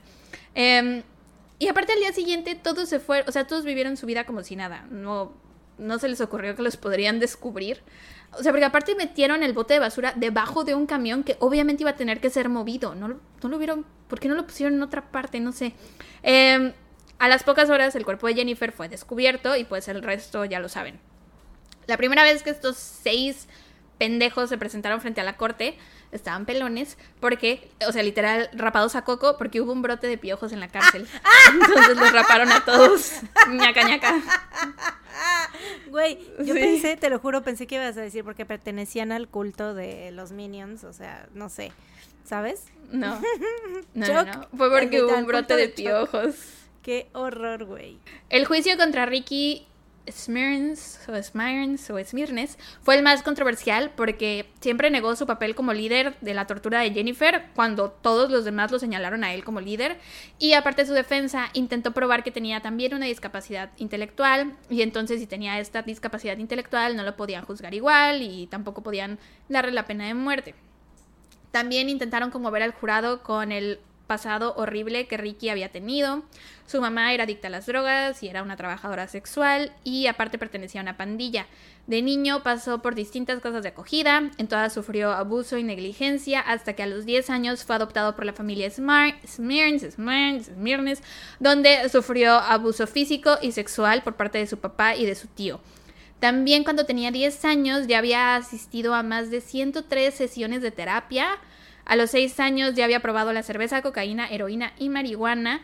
A los 8 lo diagnosticaron con trastorno por, trastorno por estrés postraumático y parte de su diagnóstico fue que tenía más de 7 personalidades distintas eh, y un total de 15 problemas psiquiátricos. A los 11 años violó a una niña y después de violarla eh, la amenazó de matarla si decía algo. La niña sí lo reportó con la policía, pero aquí no sé qué pasó. O sea, sé que sí lo cargaron por esto, pero pues también tenía 11 años, entonces me imagino que pues fue una, una cosa muy leve. Sí, porque aparte em, los antes, sus antecedentes de salud mental y un niño, güey, pues obviamente sí, ajá. Es fácil de que se lo dejen pasar, ¿no? Cuando creció, se casó y tuvo dos hijos, pero les quitaron la custodia de los niños porque ni él ni su esposa los atendían, no tenían trabajo, no tenían casa, no tenían dinero, no tenían nada. Y la esposa lo denunció por maltrato doméstico y un chingo de cosas, güey. O sea, aparte de robaba casas, el vato era una fichita. Y de hecho había estado en prisión y llevaba solo un mes de haber salido cuando pasó lo de Jennifer. Al final le dieron la pena de muerte y actualmente está en el corredor de la muerte en Pensilvania. Angela Marinucci, que era la novia de Ricky, la morrita de 17 años que quería quemar el cuerpo de Jennifer frente a una iglesia, fue sentenciada a vida en prisión sin la posibilidad de libertad condicional y ella es la única de los seis a la que se le acusó de eh, asesinato en primer grado, porque ella fue la que como que atrajo a Jennifer a Greensburg, entonces es como a lo mejor sí lo tenía planeado. Melvin Knight también fue sentenciado a muerte y también está en el corredor de la muerte en Pensilvania junto a Ricky. Amber Meidinger fue sentenciada a un mínimo de 40 años, a un máximo de 80 años en prisión. Eh, ella es la que estaba embarazada, eh, la única persona que estaba embarazada en la casa de verdad, eh, y tuvo a su bebé en prisión. Ah, todavía sigue con su relación con Melvin, se siguen escribiendo cartas, a pesar de que los dos intentaron culparse el uno al otro. Y el bebé se lo quedaron los papás de Melvin porque resulta que la mamá de Amber, cuando Amber estaba chiquita, intentó venderla, güey, en un estacionamiento de un centro comercial. Le intentó vender por 10 mil dólares. Ajá. Entonces, eh, que todas estas personas, todos estos seis, tuvieron una vida que dices... Ah, Uh, makes sense que hicieran algo así. No justificándolos, pero dices, ok, sí, puedo poner dos más dos y ver que da cuatro. Eh, no son que digas, tuvieron la mejor infancia o de que de una dónde familia viene todo esto, ¿no? Ajá, no, sí. Se ve que dices, güey, ok. Ajá, sí, sí. Este, por ejemplo, esta mujer, su mamá le intentó vender cuando era una niña, güey. Eh, y la mamá no fue a la cárcel, güey. O sea, esto era un súper delito, vender a tu hija por 10 mil dólares. Em, no fue a la cárcel, en su lugar simplemente la mandaron a un curso de padres, un curso de paternidad. Y eso fue todo, güey. Peggy Miller fue sentenciada a un mínimo de 35 y un máximo de 74 años en prisión. Y por último, Robert Malo fue sentenciado a un mínimo de 30 y un máximo de 70 años en prisión. Que estos son los dos que no participaron activamente, pero tampoco hicieron nada por detenerlo y aún así, o sea, votaron que sí mataran a Jennifer, votaron que sí se deshicieran de su cuerpo en tal lado y aparte ellos tuvieron la posibilidad de dejarla ir, tuvieron la posibilidad de llamar a las autoridades porque literal se quedaron, ellos dos solos con Jennifer, exacto. Entonces yo creo que por eso también los les dieron una buena sentencia. En abril del 2012, la senadora Kim Ward del estado de Pensilvania propuso una ley llamada la ley de Jennifer, que básicamente dice que es ilegal que cualquier persona sea testigo de un crimen violento y no lo reporte a la policía y que el no hacerlo se, se consideraría un delito de tercer grado. Y eso es todo. Esa es la historia del asesinato de Jennifer Doherty o los seis de Greensburg. Mis fuentes fueron Wikipedia y un podcast que se llama Graphic Detail, el episodio 20. Hay muy poquita, muy poquita información sobre este eh, caso. Em, entonces, pues no sabría pues, a dónde referirlos. No, no, este, no pareciera porque eh, pues lo hiciste muy bien. Ah, gracias, pero es que todo lo saqué del mismo podcast y de la única página de Wikipedia que hay. Entonces, así como para verificar este datos, no se puede. Pero gracias por decir que lo hice muy bien. Y ya, esa es la historia del horrible caso de Jennifer Doherty. Chale. Qué horrible, güey. Qué, qué asco de personas. ¿No te da como más cosa cuando son más personas? Porque dices, ¿cómo es que pasa esta madre que es como pinche locura colectiva, güey? ¿Sabes? A mí lo que más me da cosa es la discapacidad intelectual de Jennifer. Que ella no sabía darse cuenta. O sea, igual al principio cuando vio lo del el, la bolsa y la ropa que se la llenaron de pasta de dientes y de enjuague bucal, tal vez sí pensó que era una broma, ¿no? Pero, o sea, tenía una edad mental de 14 años, literal se aprovecharon de alguien. Sí, muy vulnerable. Sí. Me cagan. Qué feo, güey, qué horror. Pinche gente asquerosa, putos todos. Sí. En fin. Pero bueno, para no terminar en una mala nota, por eso se inventó el dato feliz, amigos. Sí. ¿Qué tal este, este boost de energía? Verga, tengo un chingo de datos felices, güey. Bueno, no datos felices. Es que, bueno, todo se, concentra en lo mismo. BTS. no lo vi Como siempre, como siempre, como todo. Uno de mis, de mis datos felices es el último live que hizo John Cook, que tú sabes que me la he pasado viéndolo todos los días. Este, otro de mis datos felices es que se van a presentar en los Grammys que son mañana, que para cuando salga este episodio, o sea, recuerden que nosotros grabamos los sábados y cuando salga este episodio va a ser, ya habrán pasado los Grammys, ya se habrán ganado el Grammy, esperemos.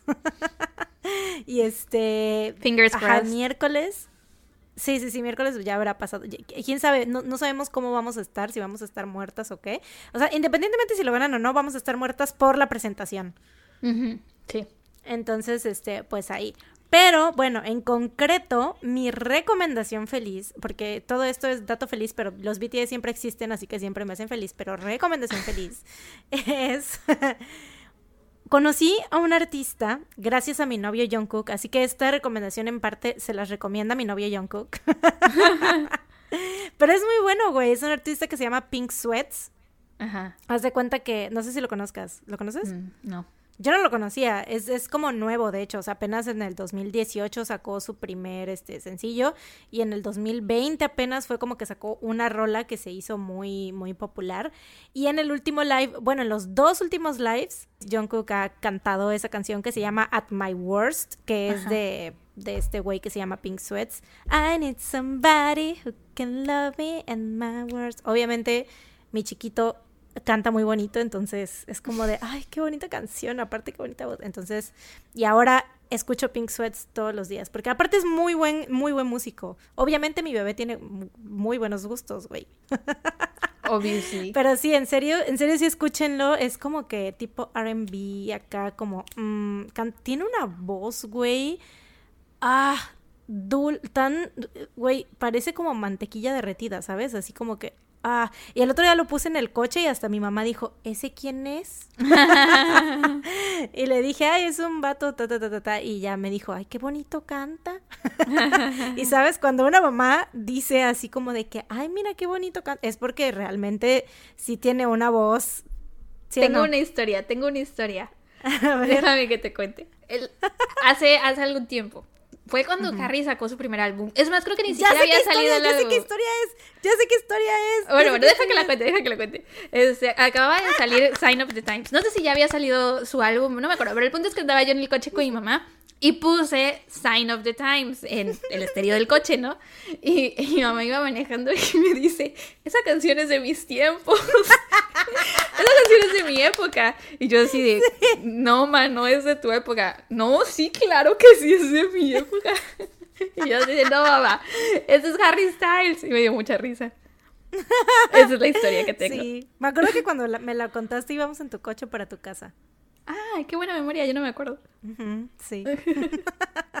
Pero bueno, esa es, esa es mi recomendación. Ya se cumplió un año justamente que Mariana Ah, y yo nos vimos por última vez y grabamos por última vez juntas en persona. Ya es un año. La última vez fue el 8 de marzo. Sí, 8 de marzo, ¿no? El Día Sí, de la 8 Mujer de del año pasado, ajá. Ah, bueno, pues tendré que escuchar Pink. Sweats. Bueno, yo no tengo recomendación feliz de esta semana, tengo solo un dato feliz. dato. Y yo ¿Cuál así, ya, ya sé qué vas a decir de seguro. Ah, a ver, lo voy a decir y me dice si es eso. Mi dato feliz es que hoy... No es cierto, estoy jugando contigo. Es que vacunaron a mis papás. Bueno, a mi papá. Sí, eso te iba, yo te, te iba a hacer así, te iba a hacer así como de vacuna. Pero Sí, no sabía. sí. O sea, dije, si hago, si hago así va a ser como DNA. DNA. Miu, miu, Wiu, wiu. No, sí, mi dato feliz Sí, es que ya vacunaron a mi papá y ya vacunaron a mi abuelita. O sea, en México se está haciendo eh, con dos dosis, entonces tienen la primera dosis, falta que les pongan la segunda y falta que vacunen a mi mamá. Pero bueno, ya estamos saliendo poquito a poquito y aparte ya, por lo que eh, sé, ya los abuelitos y papás de muchas personas y mamás y abuelitas y personas de la tercera edad ya están siendo vacunadas, entonces eso está muy chido y ese es mi dato feliz de la semana. Lo cual, la neta, es como que si te pones a pensar, güey, México es el cuarto puto país con mayores casos de COVID. Entonces no es como que no crean los demás, las demás personas que están en Latinoamérica, no crean que somos los elegidos de Diosito por tener la vacuna. No, es que somos a los que peor, de los que peor nos ha ido con este puto virus en cuanto a personas, en cuanto a fallecimientos, pues. Entonces, eso obviamente tuvo muchísimo que ver en que, que- que nos dieran tantas putas vacunas. Entonces, está de la verga, pero a la vez, pues por fin ya estamos empezando a salir de esta basura. Pero sí somos el cuarto más contagios. O sea, en Latinoamérica Sí, no hay ningún país que tenga más contagios que nosotros. Creo que Brasil. Pero Chale. ya, o sea, estamos de que Estados Unidos, no me acuerdo qué otro, Brasil y México, güey. Chale, qué mal pedo.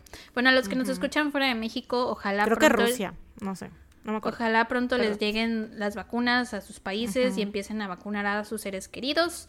Este, y pues sí. Ese es mi dato feliz. Y aparte, mi dato feliz es que mañana es los Grammys y se presentan no solo BTS, sino Harry Styles va a abrir el show. Siento que ya no he hablado tanto de Harry, pero mi, mi amor está renaciendo. O sea, nunca se fue, pero como que la llama se había calmado. Ya está avivándose de nuevo. Este, y aparte se presenta Taylor, que a Mariana no le importa, pero a mí me hace muy feliz que se presente Taylor. Este, entonces voy a tener tres presentaciones chidas mañana. Estoy muy emocionada. Güey, ¿sabes qué estaba pensando? Porque de las personas que más nominadas está este año es Dualipa. Y siento que todo el mundo, a todo el mundo le gusta Dualipa, pero no conozco a nadie, o por lo menos no conozco. O sea, estoy en Stan Twitter. No debería, pero estoy en Stan Twitter. Porque, pues, BTS y las personas que tenía yo en Stan Twitter por One Direction ah, se han convertido en stands de otras personas, bla, bla. Entonces sigo a muchos stands y nunca me he topado con un stand de Dualipa. Ni siquiera sé si tenga como un fandom. Según yo, no hay una. O sea, porque esto salió porque vi una, una página de votaciones de eh, qué presentación te emociona mañana. O sea, de los Grammys, cuál es la que más te emociona. Y era una cuenta oficial de los Grammys, no era de algún fandom ni nada. Entonces era de que todo el mundo podía acceder a esa página. BTS obviamente es el que tenía más votos. Harry, Taylor y Dualipa creo que tenía 1% de votos, güey. Y me quedé así de, chale, no, ¿dónde están los fans de Dualipa? Si alguno de ustedes es fan, fan, fan, están de Dualipa, let me know, please, porque me intriga mucho. Es que, es que Dula Pip es como que te gusta, pero, güey, yo no le puedo decir Dula Pip, yo le digo Dula Pip. Este, Dula Pip es como que te gusta y así la bailas y es como que las rolas del antro siempre la pones y es como que es muy como que friendly para la oficina, para estar con los amigos. Es muy friendly para todos los ambientes, siento. O sea, como que no hay. Es muy raro que a alguien no le guste, pero así como de que, que alguien que le apasione. O sea, mi novio, a mi novio le encanta físicamente, sabes de que es su crush, pero no Ah, es sí, de sí. que. No es de que, ay, o sea, bueno, sí le gusta también mucho cómo canta y así. Mm, tal vez él es ese 1%. ¿Qué No viste? creo, ¿sabe cuándo es su cumpleaños o algo? ¿Cómo No puede sé, ser no súper fan sé. de un artista sin saber cuándo voy es a preguntar. Le voy a preguntar a ver si sabe. Igual y si sabe, güey, porque yo la otra vez, la otra vez, la otra vez, este, cuando salió la rola con Miley, creo, no sé. O sea, el vato acababa de salir, güey, era el mismo día y yo así de, ay, yo así de, ay, ya viste que Dua Lipa, uh, yo escuché la premier, que no sé qué, y yo, ¿qué? Noticia Discúlpame. vieja. sí, güey, yo así de, excuse me. Y el otro día vi en su historial de Netflix también que estaba, el, o en de YouTube o no sé qué, que vio un documental de Dua Lipa, o sea, igual y él es ese 1%, güey. Tal vez, tal vez su demográfico son hombres que no están en Twitter. ¿Sabes también que puede ser que apenas es su segundo álbum? Todavía le falta, le falta. En fin, mañana es Bueno, a mí y estoy total. emocionada. Sí. Sí, pues bueno. ¿Qué te parece si terminamos esto para irnos a grabar el mini para nuestros preciosos chulos Patreons VIP? Sí. Vámonos. Vámonos. Vámonos a chismear. Sí. Este. Esperamos que hayan disfrutado de este episodio tanto como se puedan disfrutar estos casos porque son horribles. Déjenos saber en Instagram qué les pareció. Les voy a decir algo. Espero que no, que, no sean de los que van primero a ver la foto en Instagram, porque honestamente quisiera, yo quisiera poner a River Phoenix de, de portada, o a lo mejor ponemos a la familia Bottom, o a lo mejor, porque no vamos a poner el pendejo de David Burke, obviamente. No sé qué vayamos a poner en la portada, pero siento que en específico este caso tal vez valga la pena no ver primero las imágenes, sino primero escuchar el episodio y después ver las imágenes. No sé. Y también en general, ¿no? En todo, porque luego dicen, ay, spoilers, pero pues, Pero, pues, ¿qué si- saben qué pedo. Pero ¿qué hacen si les salen el feed? O sea, igual no es de que las Pues vayan que a nos- buscar, sino que les salen. Igual nos pueden silenciar, nos pueden Ay, silenciar para que no... Que no nos silencien. O pueden tener activada la notificación cuando subimos publicación y ahí no entrar a Instagram, primero entrar a Spotify y ya después, o sea, porque cuando le- te llega la notificación de Instagram sabes que es porque subimos publicación porque ya hay episodio, ¿no? Entonces igual primero irse a escuchar el episodio y ya después, ¿no? Yo Bueno, diría que más bien como que igual y denle like a la publicación, pero no, que no scrollen, ¿sabes? Bueno, ahorita ya si lo están escuchando, pues es que ya, ya terminó el episodio, ¿no? Pero para próximas referencias. yo haría eso, yo haría eso, yo haría como de que darle like y ya después, o sea, nada más ver igual la portada y decir, bueno, quién sabe qué es esto, pero voy a escuchar el episodio primero y ya después tras a ver las fotos, ya que ya escuché todo. Ok, está bien. Bueno, pues eso hagan. Para ya. la próxima. Sí, para la próxima. Este, y ya vámonos. Sí. Este, Nos escuchamos la próxima semana en un episodio más de su podcast favorito. Mientras tanto, cuídense. Y recuerden, no salgan de No casa. salgan de casa. Tun. Bye bye. Bye.